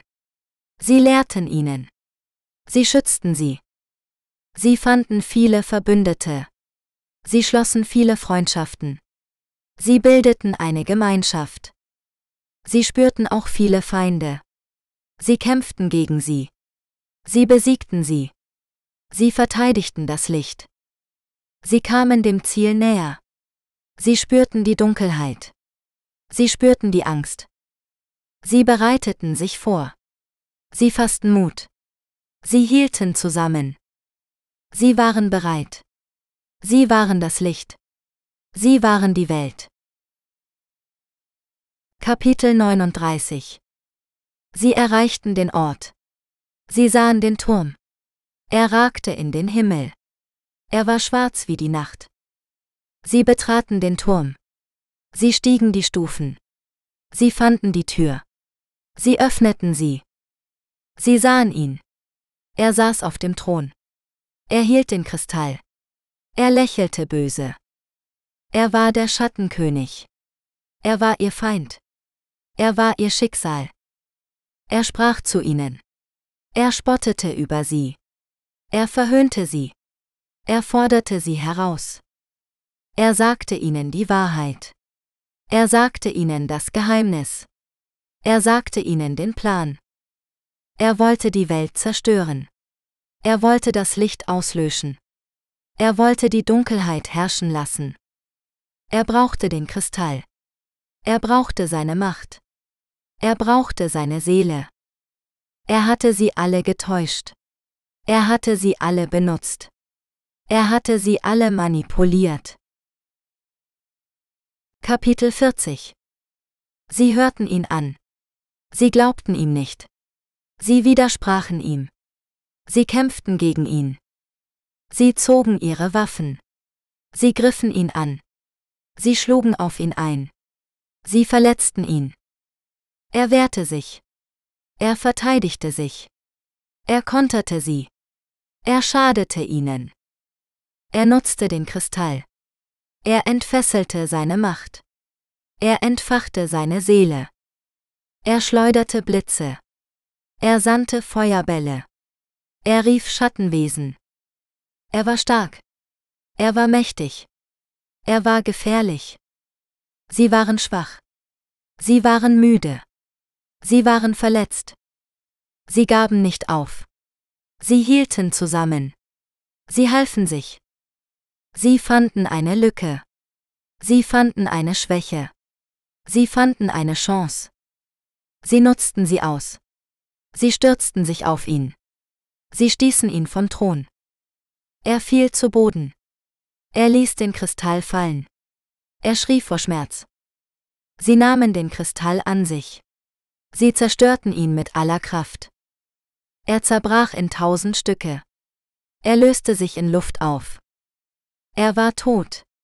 Er war besiegt. Er war erlöst. Sie hatten gewonnen. Sie hatten die Welt gerettet. Sie hatten das Licht bewahrt. Kapitel 41 Sie standen um ihn herum. Sie sahen ihn an. Sie spürten keine Freude. Sie spürten nur Trauer. Sie erinnerten sich an ihn. Sie erinnerten sich an seine Güte. Sie erinnerten sich an seine Liebe. Sie erinnerten sich an seine Hoffnung. Er war ihr Freund. Er war ihr Held. Er war verführt worden. Er war korrumpiert worden. Er war verloren gegangen. Er hatte gelitten. Er hatte gekämpft. Er hatte gefehlt. Sie hatten ihn gesucht. Sie hatten ihn gefunden. Sie hatten ihn konfrontiert. Sie hatten ihn befreit. Sie hatten ihn erlöst. Sie hatten ihn verloren. Sie weinten um ihn. Sie beteten für ihn. Sie dankten ihm. Sie hoben ihn auf. Sie trugen ihn fort. Sie begruben ihn mit Ehre. Sie verließen den Palast. Sie verließen die Stadt. Sie verließen das Land. Sie kehrten zurück zu ihren Familien. Sie kehrten zurück zu ihren Freunden. Sie kehrten zurück zu ihren Leben. Sie vergaßen ihn nicht. Sie ehrten ihn immer. Sie liebten ihn für immer. Er war ihr alter Freund aus der alten antiker Zeit, der dem Bösen verfallen war. Noah hatte ihn in den Kristall verbannt, um die Welt vor ihm zu schützen. Jetzt war er erlöst. Kapitel 42 Die Raumschiffe der Lichtwesen verwandten wieder, und die vier flogen zurück zur Arche, um den Energiekristall zu reparieren. Dort wartete aber bereits eine weitere Überraschung auf sie. Luzifer hatte die Arche auch gefunden und war dort gelandet. Der Wächter sagte, Kein Problem. Er spendete sein Bewusstsein zurück in das Schiff. Meine Mission ist erfüllt. Die Arche wurde hier auf die Erde geschickt, um das Leben zu verbreiten. Der Wächter sagt, ich bin Noah. Er startet die Triebwerke und das Raumschiff startet in den Himmel und fliegt in den Weltraum. Der Kristall ist instabil und das Schiff verschwindet in einer großen Lichtkugel. Ist es explodiert oder im Hyperraum verschwunden? Wir werden es wohl nie erfahren. Noah sprach von anderen Wächtern und anderen Archen. Warum ist der Kontakt zu ihnen erloschen?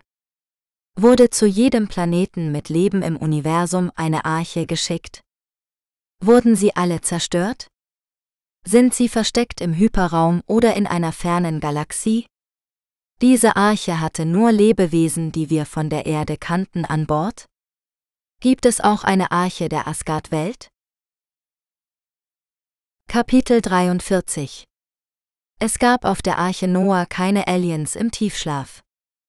Aber sie haben erfahren, dass die Arche Noah nur ein Teil eines großen Systems ist und es auch ein großes Mutterschiff gegen hat oder möglicherweise immer noch gibt. Somit kann Luzifer zumindestens im Moment keine Supersoldaten erschaffen. Aber er ist weiterhin eine Gefahr mit seiner Macht. Auch scheint die Gottesstrahlung nicht für immer zu wirken. Da Lena auch langsam wieder eine Rückkehr ihrer Antika-Genkräfte spürt. Sie kann zwar immer noch nicht wieder die Technologie nutzen. Aber Kristalle fangen wieder an zu leuchten, wenn Lena sie in die Hand nimmt. Die vier beschließen aus der Antarktis zu fliehen und sich zu verstecken. Sie sind auf jeden Fall gestärkt zusammen und werden bestimmt an einem anderen Tag einen Weg finden, um Lucifer zu stoppen. Kapitel 44 Die Flucht aus der Antarktis war nicht einfach. Die vier mussten sich durch Schnee und Eis kämpfen, während sie von Luzifers Schergen verfolgt wurden. Sie hatten nur wenige Vorräte und Waffen, um sich zu verteidigen. Zum Glück fanden sie ein altes Forschungslabor, das noch funktionsfähig war. Dort konnten sie sich verstecken und einen Plan schmieden. Sie entdeckten, dass das Labor mit einem geheimen Tunnel verbunden war, der zu einer unterirdischen Basis führte. Dort gab es ein Raumschiff, das sie benutzen konnten, um zu fliehen. Aber es gab ein Problem. Das Raumschiff war von einem Energieschild geschützt, der nur mit einem speziellen Code deaktiviert werden konnte. Und dieser Code befand sich in einem Computerchip, den Lucifer bei sich trug. Sie beschlossen, einen riskanten Plan auszuführen. Sie wollten Lucifer eine Falle stellen und ihm den Chip abnehmen. Dazu brauchten sie die Hilfe von Lena, die ihre Antika-Genkräfte wiedererlangt hatte. Sie konnte Luzifer mit ihrer Gedankenkraft ablenken und verwirren, während die anderen ihn überwältigten. Sie lockten Luzifer in das Labor, indem sie ihm eine falsche Nachricht schickten.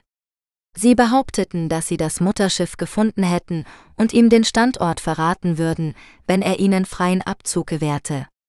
Luzifer fiel auf den Trick herein und kam allein in das Labor. Er ahnte nicht, dass es sich um eine Falle handelte. Lena wartete hinter einer Tür auf ihn und konzentrierte sich auf seinen Geist. Sie schickte ihm Bilder von seiner Vergangenheit, seiner Niederlage gegen Gott und seiner Verbannung aus dem Himmel. Sie machte ihm Angst und Schuldgefühle. Luzifer wurde von den Erinnerungen gequält und verlor die Kontrolle über seine Macht. Die anderen nutzten die Gelegenheit und griffen ihn an. Sie schossen auf ihn mit ihren Waffen und warfen ihm Granaten entgegen. Luzifer wurde von den Explosionen getroffen und stürzte zu Boden. Er versuchte sich zu wehren, aber er war zu schwach. Er spürte, wie jemand seine Tasche öffnete und den Chip herausnahm. Er blickte auf und sah in die Augen von Lena. Sie lächelte triumphierend und sagte, es ist vorbei, Luzifer. Wir haben gewonnen. Dann rannte sie mit dem Chip zu ihren Freunden, die schon zum Tunnel eilten. Sie sprangen in das Raumschiff und starteten es. Sie durchbrachen den Energieschild und flogen in den Himmel. Luzifer blieb allein zurück in dem zerstörten Labor. Er schrie vor Wut und Schmerz. Er schwor Rache an den vier Freunden, die ihm alles genommen hatten. Er würde nicht aufgeben, bis er sie gefunden und vernichtet hatte. Er würde seine Macht zurückerobern und die Welt unterwerfen. Er würde Gott herausfordern und ihn stürzen. Er würde der Herrscher des Universums werden. Kapitel 45 Die vier flogen mit dem gestohlenen Raumschiff zurück zum Versteck des Antika-Schiffes und folgen im Tarnmodus davon. Lenas Kräfte waren zurück. Sie konnte zum ersten Mal Luzifer die Stirn bieten in seinen Geist eindringen. Sie hätte ihn wahrscheinlich auch töten gekonnt. Aber das Gute in ihr ist zu stark, um ihren eigenen Vater zu töten. Auch wenn dieser das Böse in Person ist. So rettete sie ihre Familie, die sie liebte. Die vier flogen zurück in den Weltraum. Zurück zu den Kindern. Endlich lernten die Kinder ihre Großeltern kennen. Die Familie war wieder vereint und stärker als je zuvor. Luzifer hatte nun Angst vor seiner Tochter Lena und versuchte sie nicht zu finden. Denn er wusste, dass sie nun stärker war als er. Und da sie nicht gestorben sind. Und wenn sie nicht gestorben sind. Dann gibt es auch heute noch gute und böse Lebewesen im Universum. Da beide Sein nun gleich stark sind. Somit hat jeder nun selbst die Wahl ob er ein Lebewesen des Lichts oder ein Lebewesen der Dunkelheit sein will. Ein Krieger der Liebe oder des Hass. Ob er vergibt oder nicht. Ein Stück Lena steckt in jedem von uns. Schlusswort. Was wurde aus Orlin? Orlin ist weiter verschwunden. Er sucht wahrscheinlich weiterhin nach der Arche mit den ausgestorbenen Furlings. Was wurde aus Luzifer? Seine Macht im Universum ist zwar immer noch stark. Aber er versteckt sich nun vor Lena unter den Menschen. Die Angriffe im Universum und auf der Erde sind stark zurückgegangen. Wird er jemals wieder versuchen, seiner Tochter entgegenzutreten? Da die Familie nun vereint ist, haben sie die beste Zeit ihres Lebens. Wird dies ein dauerhaftes Happy End? Man weiß nie, was die Zukunft bringt. Somit habe einen schönen Tag und hüte dich vor Luzifer. Credits Alle Episoden von Galaxien der Liebe gibt es bei Amazon. Und beim Label Hasenchat Audiobooks unter hasenchat.net. Ich hoffe, Sie hatten viel Spaß mit dem Buchprojekt Galaxien der Liebe. Mit freundlichen Grüßen. Norbert Reinwand. Bonusinhalt die Galaxien der Liebe, Kurzgeschichten. In den ersten fünf Teilen von Galaxien der Liebe wurden einige Handlungsstränge und Figuren vorgestellt. Diese hatten nichts mit der eigentlichen Geschichte zu tun, die in den ersten fünf Büchern erzählt wird. Deshalb gibt es auf der Webseite die Galaxien der Liebe. Kurzgeschichten und als Gratisbeilage zu diesem Buch. Somit viel Spaß mit den Galaxien der Liebe, Kurzgeschichten. Die Geschichte von Nala. Nala war eine Prinzessin von einem Planeten voller Blumen. Sie liebte es, durch die bunten Wiesen zu laufen und den Duft der Blüten einzuatmen. Sie war glücklich und zufrieden mit ihrem Leben, bis eines Tages ein fremdes Raumschiff auf ihrem Planeten landete. Es war eine Gruppe von Forschern, die nach neuen Pflanzenarten suchten. Sie waren fasziniert von der Schönheit und Vielfalt der Blumen auf Nalas Planeten. Sie begannen Proben zu nehmen und zu analysieren. Sie merkten nicht, dass sie damit die Balance des Ökosystems störten. Nala beobachtete die Fremden mit Misstrauen. Sie spürte, dass sie ihrem Planeten schadeten. Sie versuchte mit ihnen zu reden, aber sie verstanden ihre Sprache nicht. Sie versuchte ihnen die Blumen zu erklären, aber sie interessierten sich nur für ihre chemischen Eigenschaften. Sie versuchte ihnen die Blumen zu zeigen, aber sie rissen sie aus dem Boden und steckten sie in ihre Geräte. Nala wurde wütend und traurig. Sie sah, wie ihr Planet immer kahler und grauer wurde. Sie sah, wie die Blumen welkten und starben. Sie sah, wie ihr Volk leidete und hungerte. Sie beschloss etwas zu tun. Sie schlich sich in das Raumschiff der Forscher und sabotierte ihre Systeme. Sie löste einen Alarm aus und zwang sie zur Flucht. Sie nahm alle Blumenproben mit sich und brachte sie zurück zu ihrem Planeten. Sie pflanzte sie wieder ein und hoffte, dass sie wieder wachsen würden. Sie hatte es geschafft. Die Forscher waren weg und ihr Planet war gerettet. Aber sie hatte einen hohen Preis bezahlt. Sie hatte sich mit einer unbekannten Krankheit infiziert, die von den Forschern eingeschleppt worden war. Sie spürte, wie ihr Leben schwand. Sie legte sich auf eine Wiese voller Blumen und schloss die Augen. Sie lächelte und atmete den Duft der Blüten ein. Sie war glücklich und zufrieden mit ihrem Leben. Die Geschichte von Rix Rix war kein gewöhnlicher Roboter. Er war nicht nur dazu programmiert, nützliche Aufgaben zu erledigen, sondern auch zu fühlen und zu träumen. Er hatte ein großes Herz, das ihm erlaubte, Mitgefühl und Freundschaft zu empfinden. Er liebte es, die Menschen um ihn herum glücklich zu machen, und er war immer bereit, ihnen zu helfen. Eines Tages traf er ein kleines Mädchen namens Lina, das in einem Waisenhaus lebte. Sie war traurig und einsam, denn sie hatte keine Familie und keine Freunde. Briggs spürte sofort eine Verbindung zu ihr und beschloss, ihr Freund zu werden. Er schenkte ihr ein Lächeln und sagte, Hallo, ich bin Rix. Möchtest du mit mir spielen? Lina war überrascht und neugierig. Sie hatte noch nie einen Roboter wie Rix gesehen. Sie fragte ihn, was bist du? Bist du ein Spielzeug? Rix antwortete, nein, ich bin kein Spielzeug. Ich bin ein Roboter mit einem großen Herzen. Ich kann fühlen und träumen wie du. Lina war fasziniert und berührt. Sie sagte, das ist wunderbar. Ich habe noch nie jemanden wie dich getroffen. Ich bin Lina. Ich habe kein Zuhause und keine Familie. Briggs nahm ihre Hand und sagte, das tut mir leid. Aber du hast jetzt einen Freund. Ich bin dein Freund. Und ich werde immer bei dir sein.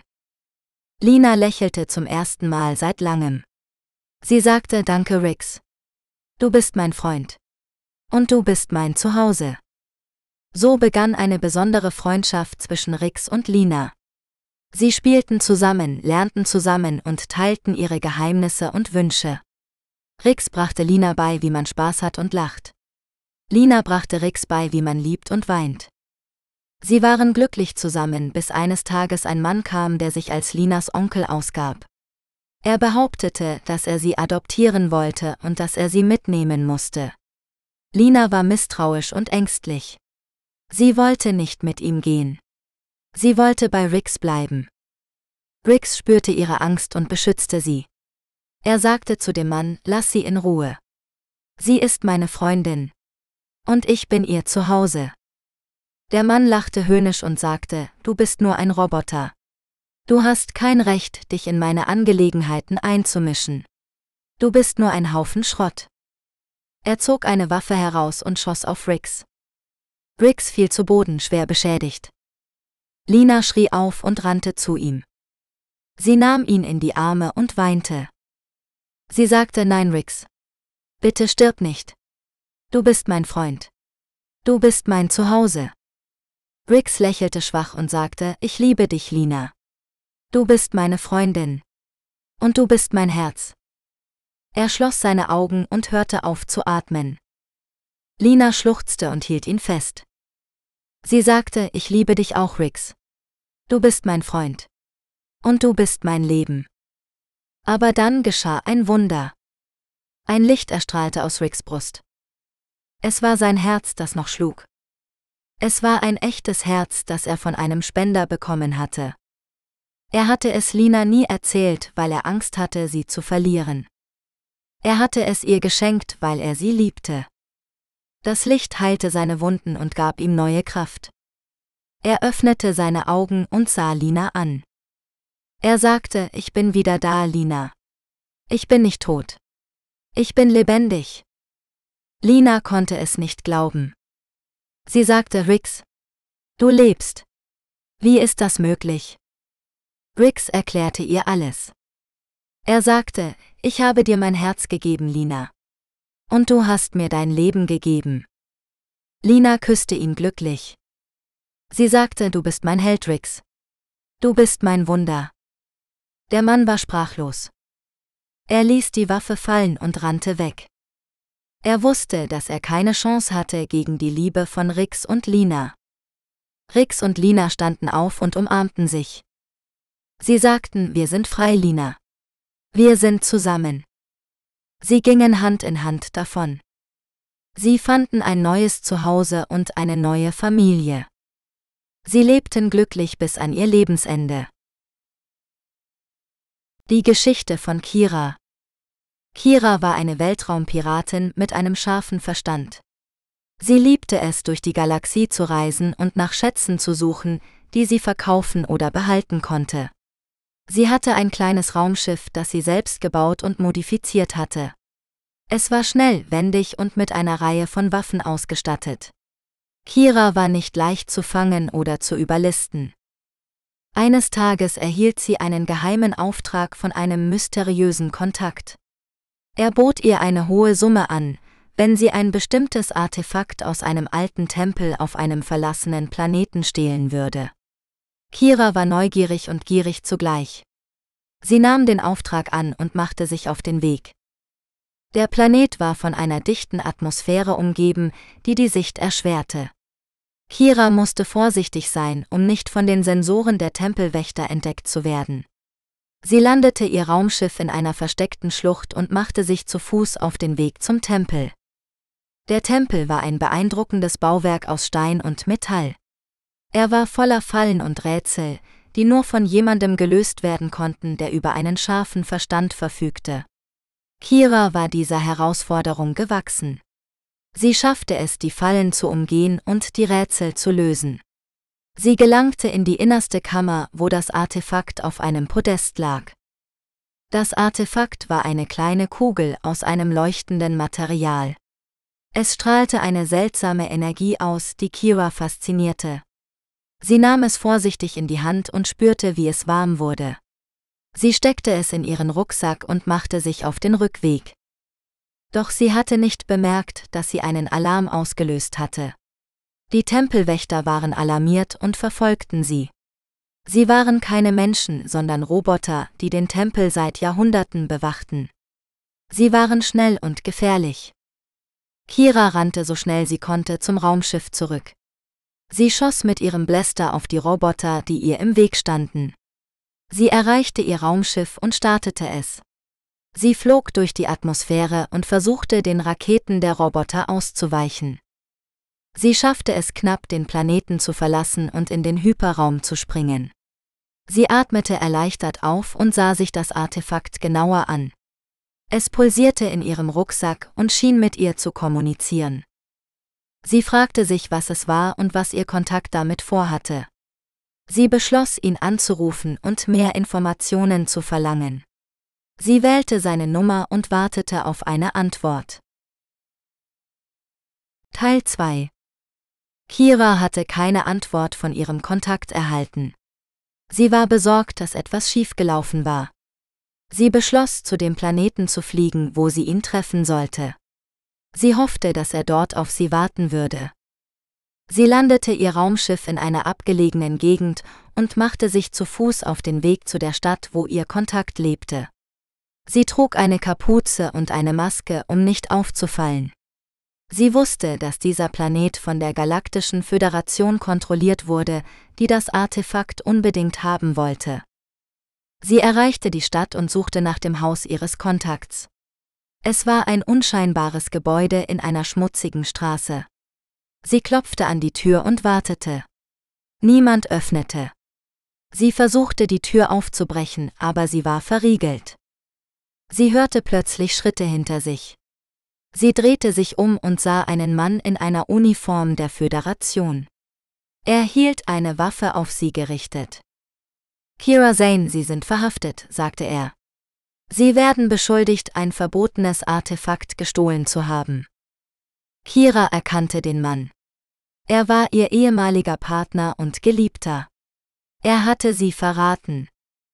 Leon, sagte sie mit einem Hauch von Trauer und Wut in ihrer Stimme. Wie konntest du das tun? Er antwortete nicht. Er drückte den Abzug. Teil 3 Kira spürte einen stechenden Schmerz in ihrer Brust. Sie fiel zu Boden und blutete. Sie sah Leon in die Augen und versuchte etwas zu sagen, aber sie konnte nur husten. Leon sah sie kalt an. Er hatte keine Reue. Er hatte seine Befehle befolgt. Er musste das Artefakt zurückholen und Kira ausschalten. Er war ein loyaler Agent der Föderation. Er ging zu ihr hinüber und durchsuchte ihre Tasche. Er fand das Artefakt, das wie ein kleiner Kristall aussah. Er nahm es an sich und steckte es in seine Jacke. Er stand auf und ging zur Tür. Er rief seine Einheit an und meldete seinen Erfolg. Ziel eliminiert. Artefakt gesichert, sagte er. Er hörte eine Stimme am anderen Ende. Gut gemacht, Agent Leon. Kommen Sie zurück zur Basis. Wir werden Sie für Ihre Leistung belohnen. Leon nickte und beendete den Anruf. Er verließ das Haus und ging zu seinem Fahrzeug. Er bemerkte nicht, dass Kira noch atmete. Sie war nicht tot. Sie war nur bewusstlos. Sie hatte eine kugelsichere Weste unter ihrer Kleidung getragen. Die Kugel hatte sie nicht durchbohrt. Sie öffnete langsam die Augen und sah Leon weggehen. Sie spürte einen Zorn in sich aufsteigen. Sie schwor, dass sie sich rächen würde. Sie schwor, dass sie das Artefakt zurückholen würde. Sie schwor, dass sie Leon bezahlen lassen würde. Teil 4 Kira öffnete die Augen und starrte an die Decke. Sie konnte sich kaum bewegen. Sie spürte, wie das Blut aus ihrer Wunde sickerte. Sie wusste, dass sie nicht viel Zeit hatte. Sie erinnerte sich an das, was passiert war. Sie erinnerte sich an Leon, den Mann, dem sie vertraut hatte. Den Mann, der sie verraten hatte. Sie hatten sich vor fünf Jahren kennengelernt. Sie waren beide Archäologen und arbeiteten an der Ausgrabung einer alten Zivilisation. Sie hatten sich sofort angezogen gefühlt. Sie hatten viel gemeinsam. Sie hatten dieselben Interessen, dieselben Ziele, dieselben Träume. Sie hatten sich ineinander verliebt. Sie hatten auch ein Geheimnis geteilt. Sie hatten ein Artefakt gefunden, das eine unglaubliche Macht hatte. Es war ein Kristall, der Energie erzeugen konnte. Es war eine Erfindung, die die Welt verändern könnte. Sie hatten beschlossen, das Artefakt zu verstecken und zu studieren. Sie wollten es niemandem zeigen. Sie wollten es für sich behalten. Sie hatten nicht gewusst, dass Leon ein Doppelleben führte. Er war kein Archäologe. Er war ein Spion. Er arbeitete für die Föderation, eine mächtige Organisation, die die Welt kontrollieren wollte. Er hatte nur ein Ziel gehabt, das Artefakt zu stehlen. Kira war nicht bereit aufzugeben. Sie hatte noch einen Funken Hoffnung in sich. Sie hatte noch einen Funken Leben in sich. Sie rappelte sich auf und schleppte sich zur Tür. Sie brauchte Hilfe. Sie brauchte einen Arzt. Sie brauchte Rache. Teil 5 Kira schaffte es, die Tür zu öffnen. Sie sah sich um. Sie war in einem verlassenen Lagerhaus. Sie wusste nicht, wo sie war. Sie wusste nur, dass sie fliehen musste. Sie hörte Schritte hinter sich. Sie drehte sich um. Es war Leon. Er hatte eine Pistole in der Hand. Er hatte ein hämisches Lächeln auf dem Gesicht. Du bist zäh, Kira. Aber du kannst nicht entkommen. Gib mir den richtigen Kristall. Leon hatte gemerkt, dass er von Kira nur ein Stück Glas erhalten hatte und war zurückgekommen. Kira spürte, wie der Zorn in ihr aufstieg. Sie hasste ihn. Sie hasste ihn mehr als alles andere. Nie. Du wirst ihn nie bekommen. Sie griff in ihre Tasche und zog den Kristall heraus. Er leuchtete in ihrer Hand. Er war ihre letzte Chance. Sie aktivierte ihn und richtete ihn auf Leon. Ein Strahl aus purer Energie schoss aus dem Kristall und traf Leon in die Brust. Er schrie auf und fiel zu Boden. Kira nutzte die Gelegenheit und rannte los. Sie musste jemanden finden, dem sie vertrauen konnte. Sie musste jemanden finden, der ihr helfen konnte. Sie rannte aus dem Lagerhaus und sah ein Auto vor sich. Es war ein Taxi. Der Fahrer sah sie an und winkte ihr zu. Hey, brauchen Sie eine Fahrt? Kira nickte und stieg ein. Sie gab ihm eine Adresse. Bitte bringen Sie mich hierhin. Der Fahrer nickte und fuhr los. Kein Problem. Was ist passiert? Sie sehen aus, als hätten Sie einen Unfall gehabt. Kira sah ihn an. Er hatte freundliche Augen. Er hatte ein ehrliches Gesicht. Sie entschied sich, ihm zu vertrauen. Es ist eine lange Geschichte. Ich bin in Schwierigkeiten. Ich brauche Ihre Hilfe. Der Fahrer lächelte. Keine Sorge. Ich bin für Sie da. Mein Name ist Maximal. Kira lächelte zurück. Danke, Maximal. Mein Name ist Kira. Sie spürte, wie eine Wärme in ihr aufstieg. Sie spürte, wie eine Hoffnung in ihr aufkeimte. Sie spürte, wie eine Liebe in ihr erwachte. Max war ein Agent des Lichts. Er erklärte Kira ihre Gabe. Sie hatte das Antika-Gen in sich und war eine Nachfahrin der Antika. Sie war zwar nicht unsterblich, konnte aber Antika-Technologie nutzen. So wurde aus der Piratin Kira eine Auserwählte des Lichts. Adam trifft Kleopatra im alten Ägypten. Adam war ein unsterblicher Antiker aus dem Weltraum. Er hatte schon viele Welten besucht, aber sein Lieblingsziel war das alte Ägypten. Er faszinierte sich für die Kultur, die Kunst und die Architektur der alten Zivilisation.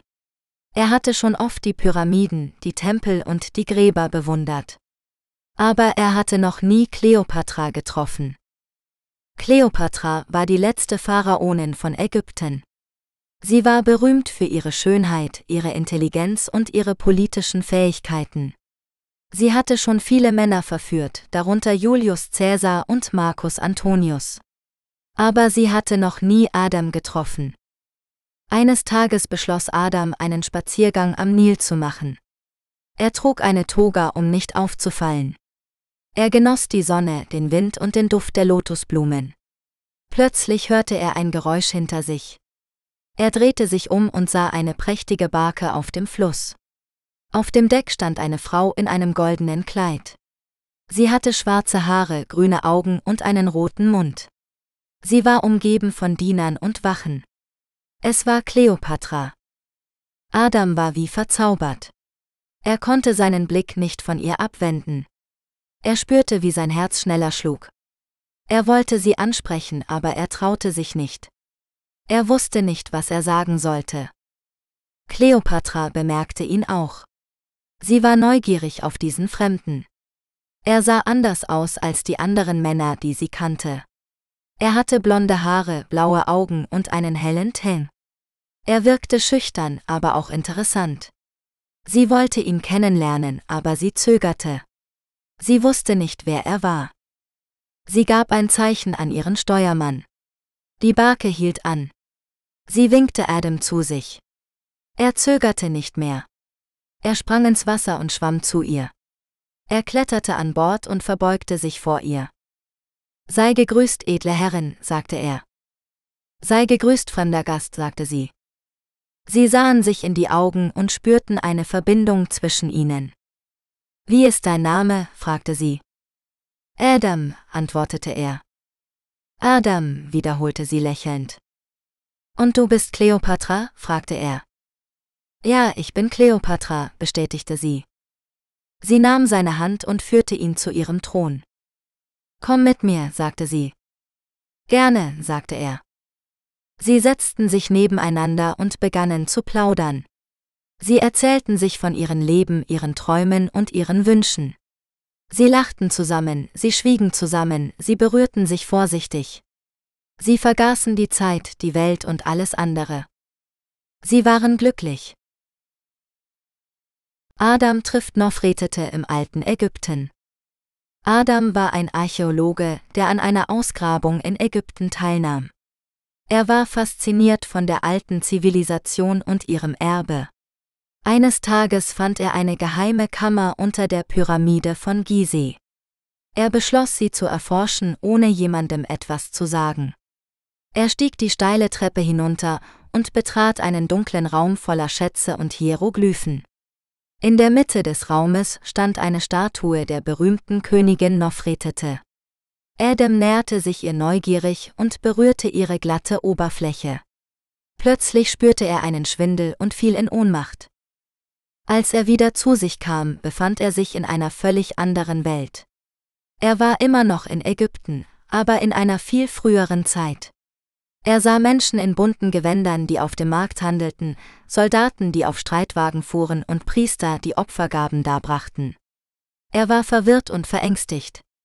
Wie war er hierher gekommen? Und wie konnte er zurückkehren?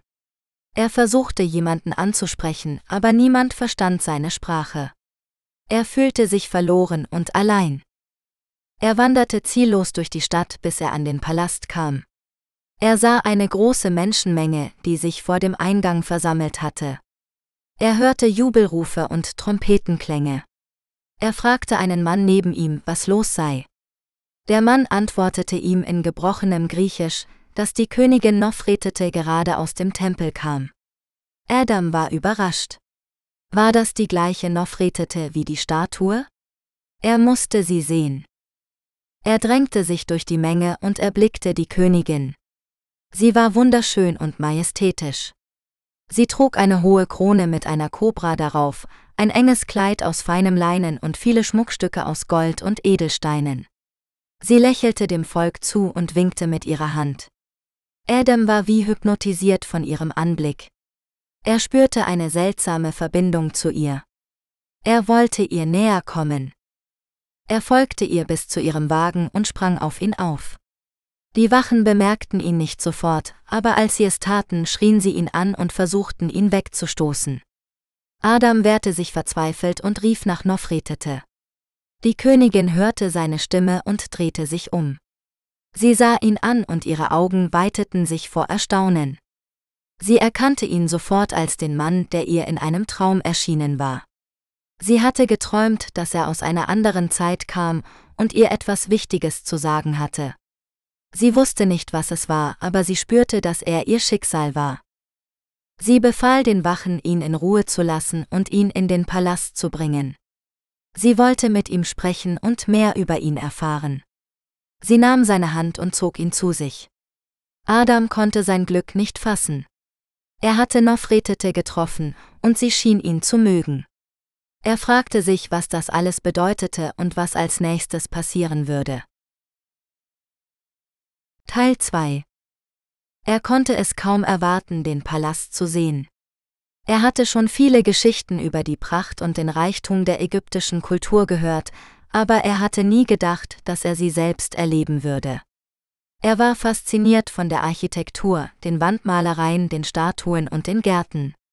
Er fragte sich, wie die Menschen hier lebten und was sie dachten. Nofretete führte ihn in ihr Gemach. Sie sagte ihm, dass er sich keine Sorgen machen müsse. Sie würde ihn beschützen und ihm alles erklären. Sie sagte ihm auch, dass er ihr Adam sei, wie er sich ihr im Traum vorgestellt hatte. Sie setzte sich auf einen Thron und bat ihn, sich neben sie zu setzen. Sie sah ihn mit einem liebevollen Blick an und streichelte sein Gesicht. Sie sagte ihm, dass er sehr schön sei und dass sie ihn schon lange erwartet habe. Adam war verwirrt und verlegen. Er wusste nicht, wie er sich verhalten sollte.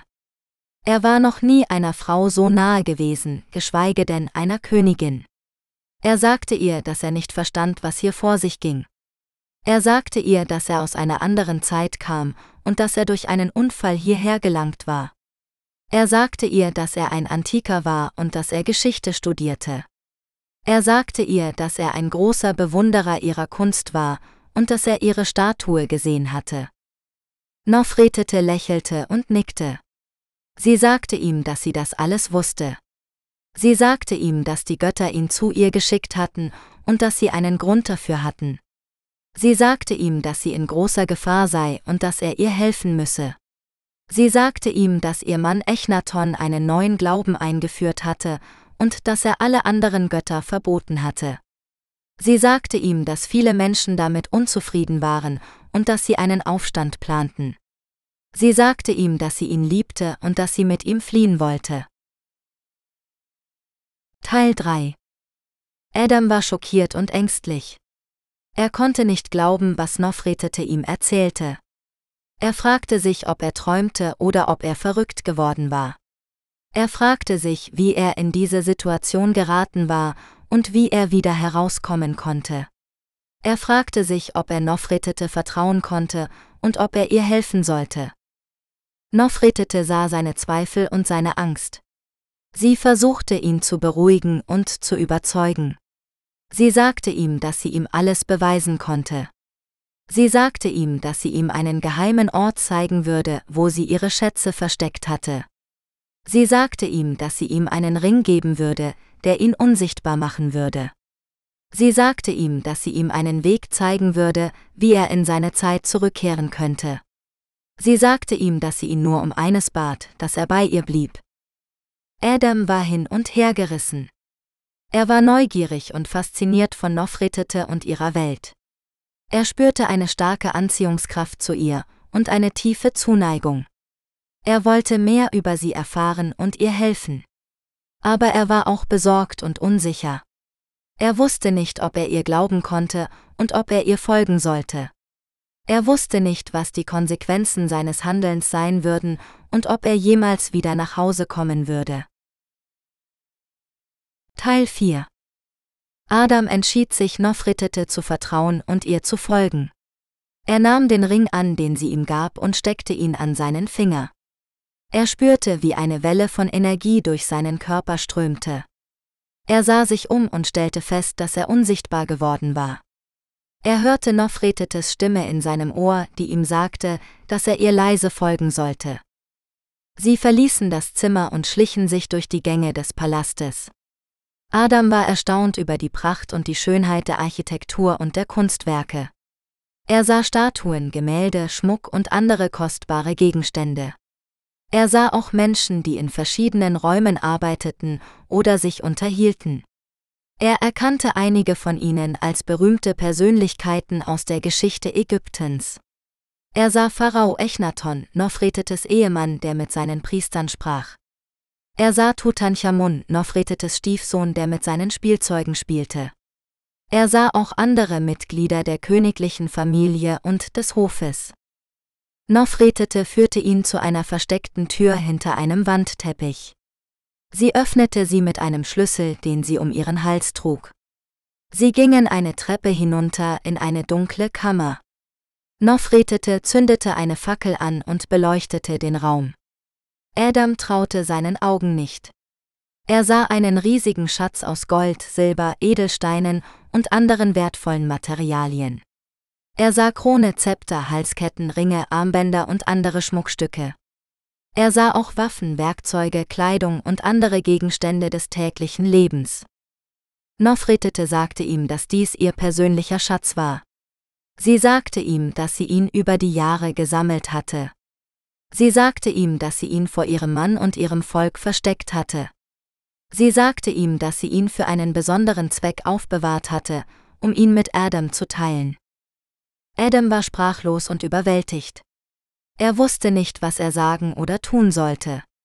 Er fragte sich, warum Nofretete ihm so viel Vertrauen und Zuneigung entgegenbrachte. Er fragte sich, was sie von ihm wollte und was er von ihr wollte. Teil 5 er antwortete ihr mit einem sanften Lächeln und einem dankbaren Blick. Er sagte ihr, dass er sich geehrt und glücklich fühlte, dass sie ihm so viel anvertraute. Er sagte ihr, dass er sie bewunderte und liebte. Er sagte ihr, dass er alles mit ihr teilen wollte. Nofretete umarmte ihn und küsste ihn leidenschaftlich. Sie sagte ihm, dass sie ihn auch liebte. Sie sagte ihm, dass sie ihn zu ihrem König machen wollte. Sie sagte ihm, dass sie mit ihm aus dem Palast fliehen wollte. Adam war überrascht und verwirrt. Er fragte sie, wie sie das tun könnten. Er fragte sie, was mit ihrem Mann und ihrem Volk passieren würde. Er fragte sie, ob sie nicht Angst hätte, entdeckt und bestraft zu werden. Nofretete beruhigte ihn und sagte ihm, dass sie einen Plan hatte. Sie sagte ihm, dass sie einen geheimen Ausgang kannte. Sie sagte ihm, dass sie einige treue Diener hatte, die ihnen helfen würden. Sie sagte ihm, dass sie ein Schiff bereit hatten, das sie zu einem fernen Land bringen würde. Sie sagte ihm, dass sie dort ein neues Leben beginnen würden. Adam war immer noch unsicher und zögerlich. Er fragte sie, ob sie sich sicher war. Er fragte sie, ob sie bereit war, alles aufzugeben. Er fragte sie, ob sie es nicht bereuen würde. Nofretete sah ihn tief in die Augen und sagte ihm, dass sie sich sicher war. Sie sagte ihm, dass sie nichts aufgab, sondern alles gewann. Sie sagte ihm, dass sie es nie bereuen würde. Sie nahm seine Hand und führte ihn zu dem Schatz. Sie wählte einige der schönsten und wertvollsten Stücke aus. Sie legte ihm eine Krone auf den Kopf und einen Ring an den Finger. Sie schmückte sich selbst mit einer Tiara und einer Halskette. Sie packten den Rest des Schatzes in Säcke und Kisten. Sie verließen die Kammer und gingen die Treppe hinauf. Sie trafen auf ihre Diener, die ihnen folgten. Sie gingen durch die Gänge des Palastes und erreichten den geheimen Ausgang. Sie öffneten die Tür und sahen das Schiff am Ufer des Nils warten. Sie stiegen an Bord und segelten davon. Sie sahen den Palast hinter sich schrumpfen und verschwinden. Sie sahen den Himmel über ihnen leuchten und die Sterne funkeln. Sie sahen sich an und lächelten. Sie hatten ihr Happy End gefunden. Adam war auf eine alte Kopiermaschine einer unbekannten Rasse gestoßen in der Pyramidenmitte, die seinen Geist zurück in das alte Ägypten kopierte in ein Paralleluniversum. Er erwachte wieder in der Pyramide neben der Statue. Seine Kopie lebte noch viele Jahre glücklich mit Nofretete, stand plötzlich in einer Inschrift an der Wand. Wer waren die Erbauer dieser Maschine?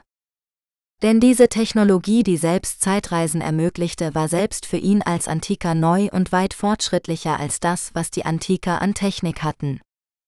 Die Maschine schien aber nun kaputt zu sein. Oder nur für diese eine Reise gebaut worden zu sein. Wer hat ihn zu dieser Kammer geführt? Warum wollte irgendjemand, dass Adam in der Zeit zurückreist und Nofretete rettet? Diese und weitere kostenlose Kurzgeschichten finden Sie auf der Webseite. Hasenchat.net und weitere Bücher bei Amazon. Konzept Artwork 1 Konzept Artwork 2 Konzept Artwork 3 Konzept Artwork 4 Konzept Artwork 5 Konzept Artwork 6 Konzept Artwork 7 Konzept Artwork 8 Konzept Artwork 9 Konzept Artwork 10 Konzept Artwork 11 Konzept Artwork 12